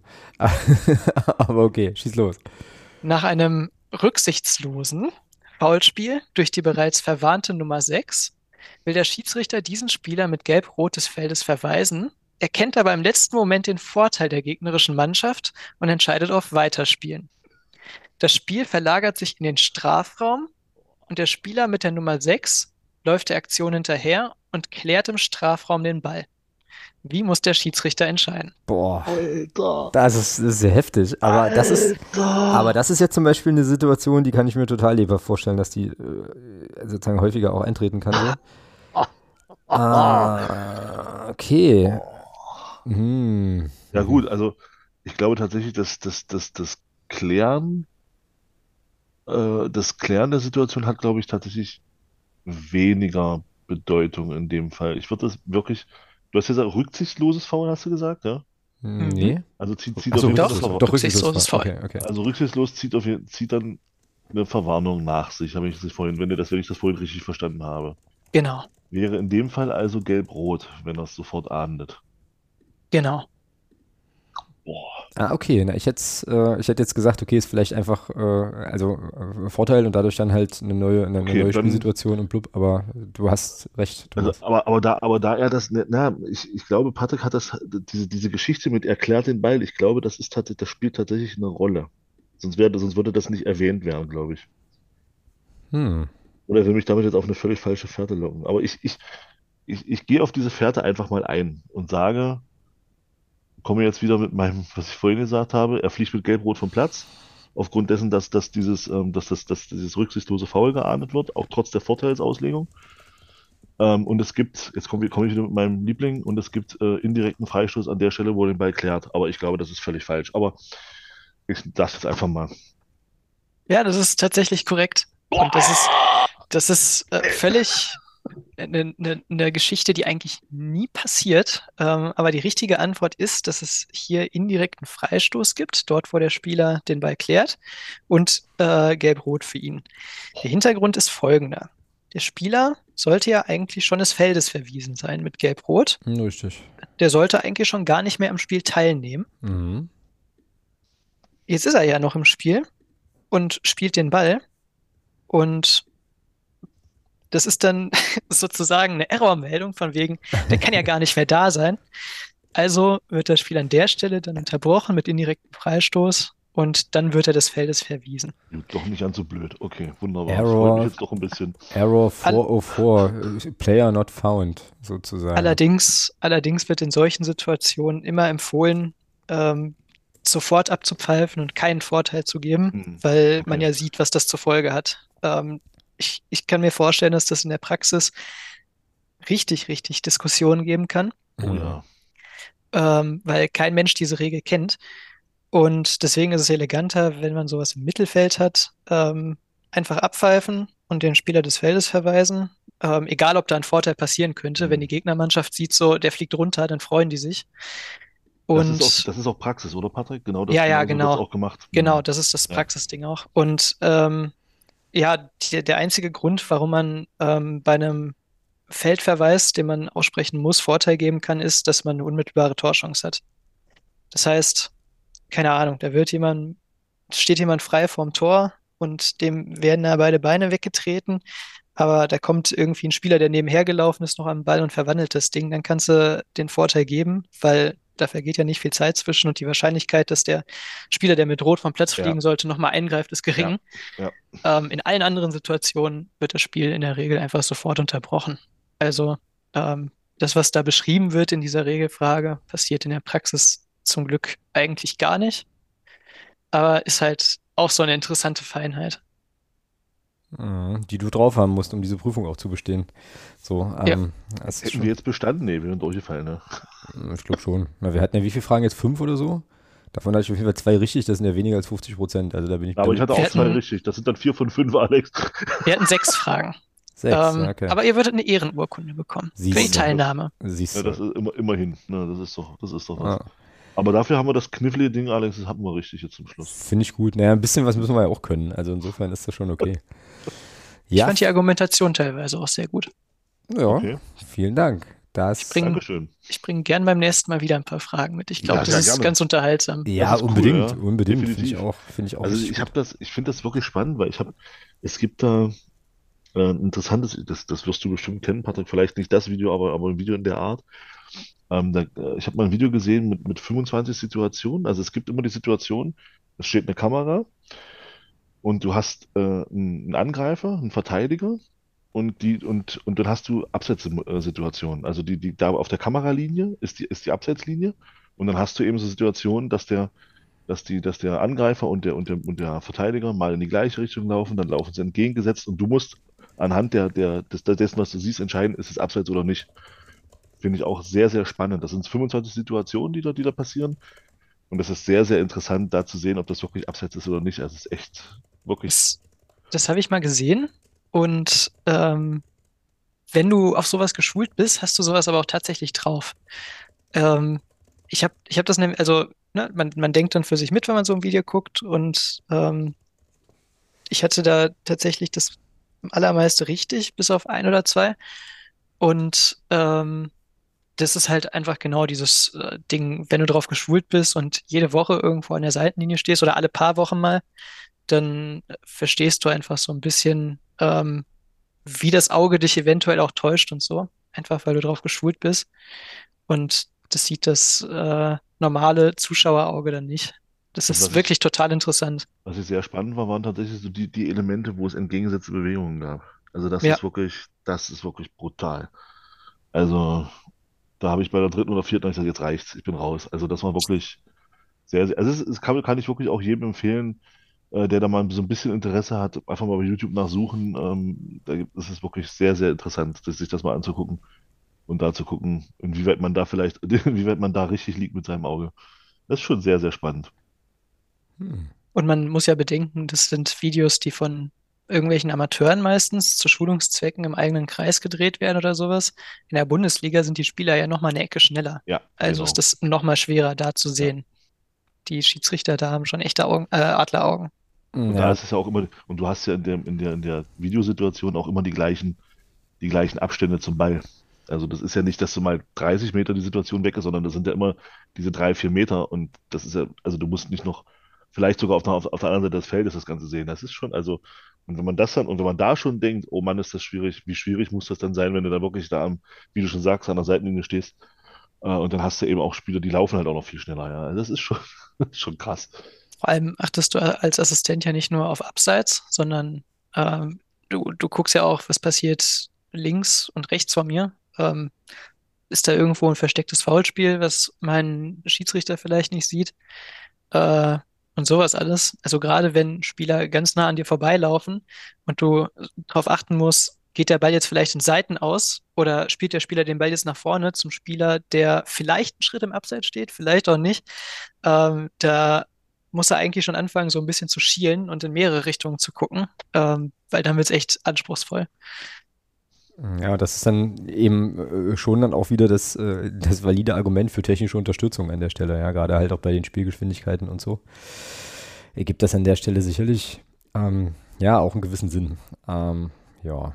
Ja, spannend, total cool. Dann ähm, vielleicht, vielleicht, ja? weil mir das gerade einfällt. Ähm, ich habe vorhin ähm, Sascha Stegemann gesagt, dass der im Spiel Bochum gegen Dortmund keine gute Entscheidung getroffen hat. Ähm, das ist grundsätzlich erstmal richtig, weil das die falsche Entscheidung war und die vom VR nicht korrigiert wurde. Ähm, allerdings ist das so unfassbar schwierig, ähm, da auf dem Feld zu stehen und in Echtzeit äh, diese Szenen ähm, zu beurteilen als Schiedsrichter. Weil es kommt auch immer darauf an, welche Sicht hast du gerade und genau. ähm, was ist vielleicht vorher passiert, wo guckst du gerade noch hin ähm, konzentrierst du dich im richtigen Moment auf das Richtige. Und deswegen kann man Stegemann selbst überhaupt keinen Vorwurf machen, dass er das nicht richtig gesehen hat, weil einfach ähm, Bundesliga-Fußball so schnell und so intensiv ist. Das kannst du ohne technische Hilfsmittel fast kaum noch lösen. Ähm, und deswegen ging der Vorwurf vor allem an den ähm, VAR und nicht an Stegemann selbst in der Situation. Was, was du gerade sagst mit der, mit der, mit dem, wie steht der Schiedsrichter auch? Ich glaube, für mich ein sehr, sehr interessantes Beispiel ist da auch, ich weiß nicht, ob du das auf dem Schirm hast, aber ich denke mal schon, das Foul von Kolumuani im Spiel gegen Neapel, Frankfurt-Neapel in der Champions League, wo der Muani äh, vom Platz fliegt, aufgrund dessen Trefferbild ähm, ja äh, oberhalb Knöchel ist ja äh, jetzt, glaube ich, seit diesem Jahr oder auch schon länger äh, immer rot, ähm, aufgrund der Gesundheitsgefährdung. Und der, der Schiedsrichter steht halt direkt daneben und er sieht eben, wie er da, wie er da mit, mit, mit offener Sohle dann eben auf diesen, äh, dieses Trefferbild auch hat und zeigt eben rot. Ich bin der Meinung, wenn er da vielleicht zehn Meter weiter weg steht oder fünf Meter weiter weg steht, dann, dann, dann kann er die Situation noch ganz anders beurteilen, weil das war ja eine Grete, der, der Neapel-Spieler legt sich den Ball zu weit vor und, und Moani will halt mit einem langen Bein hin und dann kommt er noch mit dem Fuß hin und ist dann einen Tick früher da und trifft ihn dann. Ich glaube, da hätte er die Szene vielleicht sogar auch anders bewertet in der, in der Situation. Das also, wird so sein, da gebe ich dir recht. Sehr, sehr interessant immer auch, dann muss man auch immer beachten, dass wirklich, wie, wie steht dann der Schiedsrichter? Steht direkt daneben und hat auch eine, hat, hat einen ganz anderen äh, Blick auf die Situation, weil er eben nicht diese ganze Situation erfassen kann, aufgrund dessen, dass er eben direkt daneben steht oder steht er fünf bis zehn Meter weiter weg und kann dann eben auch sehen, wie ist diese Situation eigentlich entstanden. Also genau. das ist ein sehr, sehr, sehr spannendes Feld eigentlich. Also erstmal, wenn du, wenn du nah am Spieler dran stehst, ähm, nimmst du die Intensität deines Zweikampfes ganz anders wahr und dann kommt dir alles so ein bisschen extremer vor. Deswegen wollen wir immer so 12, 13, 14 Meter Abstand vom Spielgeschehen haben. Das ist so das optimale Ding, sagt man, wo du alles gut sehen kannst, den Körper des Spielers von oben nach unten, ähm, aber auch gleichzeitig nicht zu weit weg bist. Ja, und da ähm, können wir auf jeden Fall, äh, ja, auf jeden Fall nochmal festhalten, beziehungsweise ist es, glaube ich, nochmal deutlich geworden, wie unfassbar ja, anspruchsvoll eben dieser, dieser Job äh, der, der Schiedsrichterei ist. Und ich glaube, ähm, ja, das also gilt natürlich in den, in den oberen Profiligen äh, nochmal umso mehr, aber in den unteren Ligen halt eben ganz genauso äh, aus, den, aus den ganz verschiedenen Gründen. Und ich halte es da in der Regel auch mit Thomas halt dann zu sagen, okay, das ist jetzt ein, ein Themenfeld, das ist nicht wirklich mein Beritt. Und äh, da halte ich mich dann mit Kritik in aller Regel ja auch, äh, auch sehr, sehr, sehr, sehr stark zurück, weil ich, das kann ich ganz deutlich so sagen, äh, und ich habe da größten Respekt vor dir, Patrick, ich würde mit keinem Schiedsrichter tauschen wollen, weil ich das schon extrem finde, was man da, ähm, was man da leisten muss. Und äh, ja, was man da eben auch aushalten muss. Teilweise so ins Gesicht bekommt. Und was man so ins Gesicht bekommt, genau. Ja, ich habe ja dann gleich scherzhaft geschrieben bei der Zwickau-Nummer, das war bestimmt Hasseröder oder so. Ähm, also galt, galt vielleicht gar nicht dem Schiedsrichter, sondern war halt einfach nur dem Ekel geschuldet, weiß man nicht. Aber gut. Ähm, Ju Mann, ich habe gerade getrunken. Tut mir leid. Alter, lass das, aber kein Hasseröder, Wasser. Ja, ach so, alles klar. Es muss Paderborner oh. gewesen sein. Es kann auch Paderborner gewesen sein, das ist möglich, man weiß es nicht. Ähm, genau, gut, schön. Dann ähm, würde ich sagen, äh, sind wir doch ganz gut durchgekommen hier durch die durch die Folge heute ähm, und machen an der Stelle mal einen Punkt, werden uns nächste Woche wieder verabreden, dann ähm, wahrscheinlich wieder zu zweit äh, und uns dann ja mit der Heidenheim-Partie beschäftigen und ich glaube Nürnberg ist dann das nächste Spiel, das ist Freitagabend, ne, nächste Woche, oder? Ich glaube ja, genau. Ja, das plane ich, das plan ich eigentlich auch als, als Stadionspiel ein. Mal gucken, ob ähm, das alles so aufgeht, wie ich mir das vorstelle. Aber das ähm, ja, ist nochmal ein Thema für die nächste Woche. Patrick, dir auf jeden Fall äh, ganz, ganz ja, vielen Dank, Dank, Fürs, fürs Vorbeigucken und äh, für die Heidenheim Insights und vor allem natürlich für die Schiedsrichter, äh, Schiedsrichter äh, und Fragen. Also ich habe tatsächlich wieder einiges lernen können. War richtig, richtig cool. Dankeschön. Ja, danke, dass ich dabei sein durfte. Ja, sehr, sehr, sehr gerne. Und äh, genau, dann hören wir uns, wenn ihr mögt, in der nächsten Woche wieder. Hoffentlich dann auch mit dem, äh, ja, auch final und rechnerisch und wasserdicht äh, eingetüteten Klassenerhalt. Mal gucken, ob das, äh, ob das gelingt. Und ansonsten bin ich mir sehr, sehr sicher, dass äh, wir auch wieder mit dem einen oder anderen Aufreger konfrontiert werden, über den wir uns dann aufregen können und so. Das ist doch schön. Ähm, es wird nicht langweilig. Also, in diesem Sinne, kommt jetzt hier noch das Outro. Haut rein, macht's gut. Bis dann. Tschüss. Tschüss. Tschüss. Niemand kann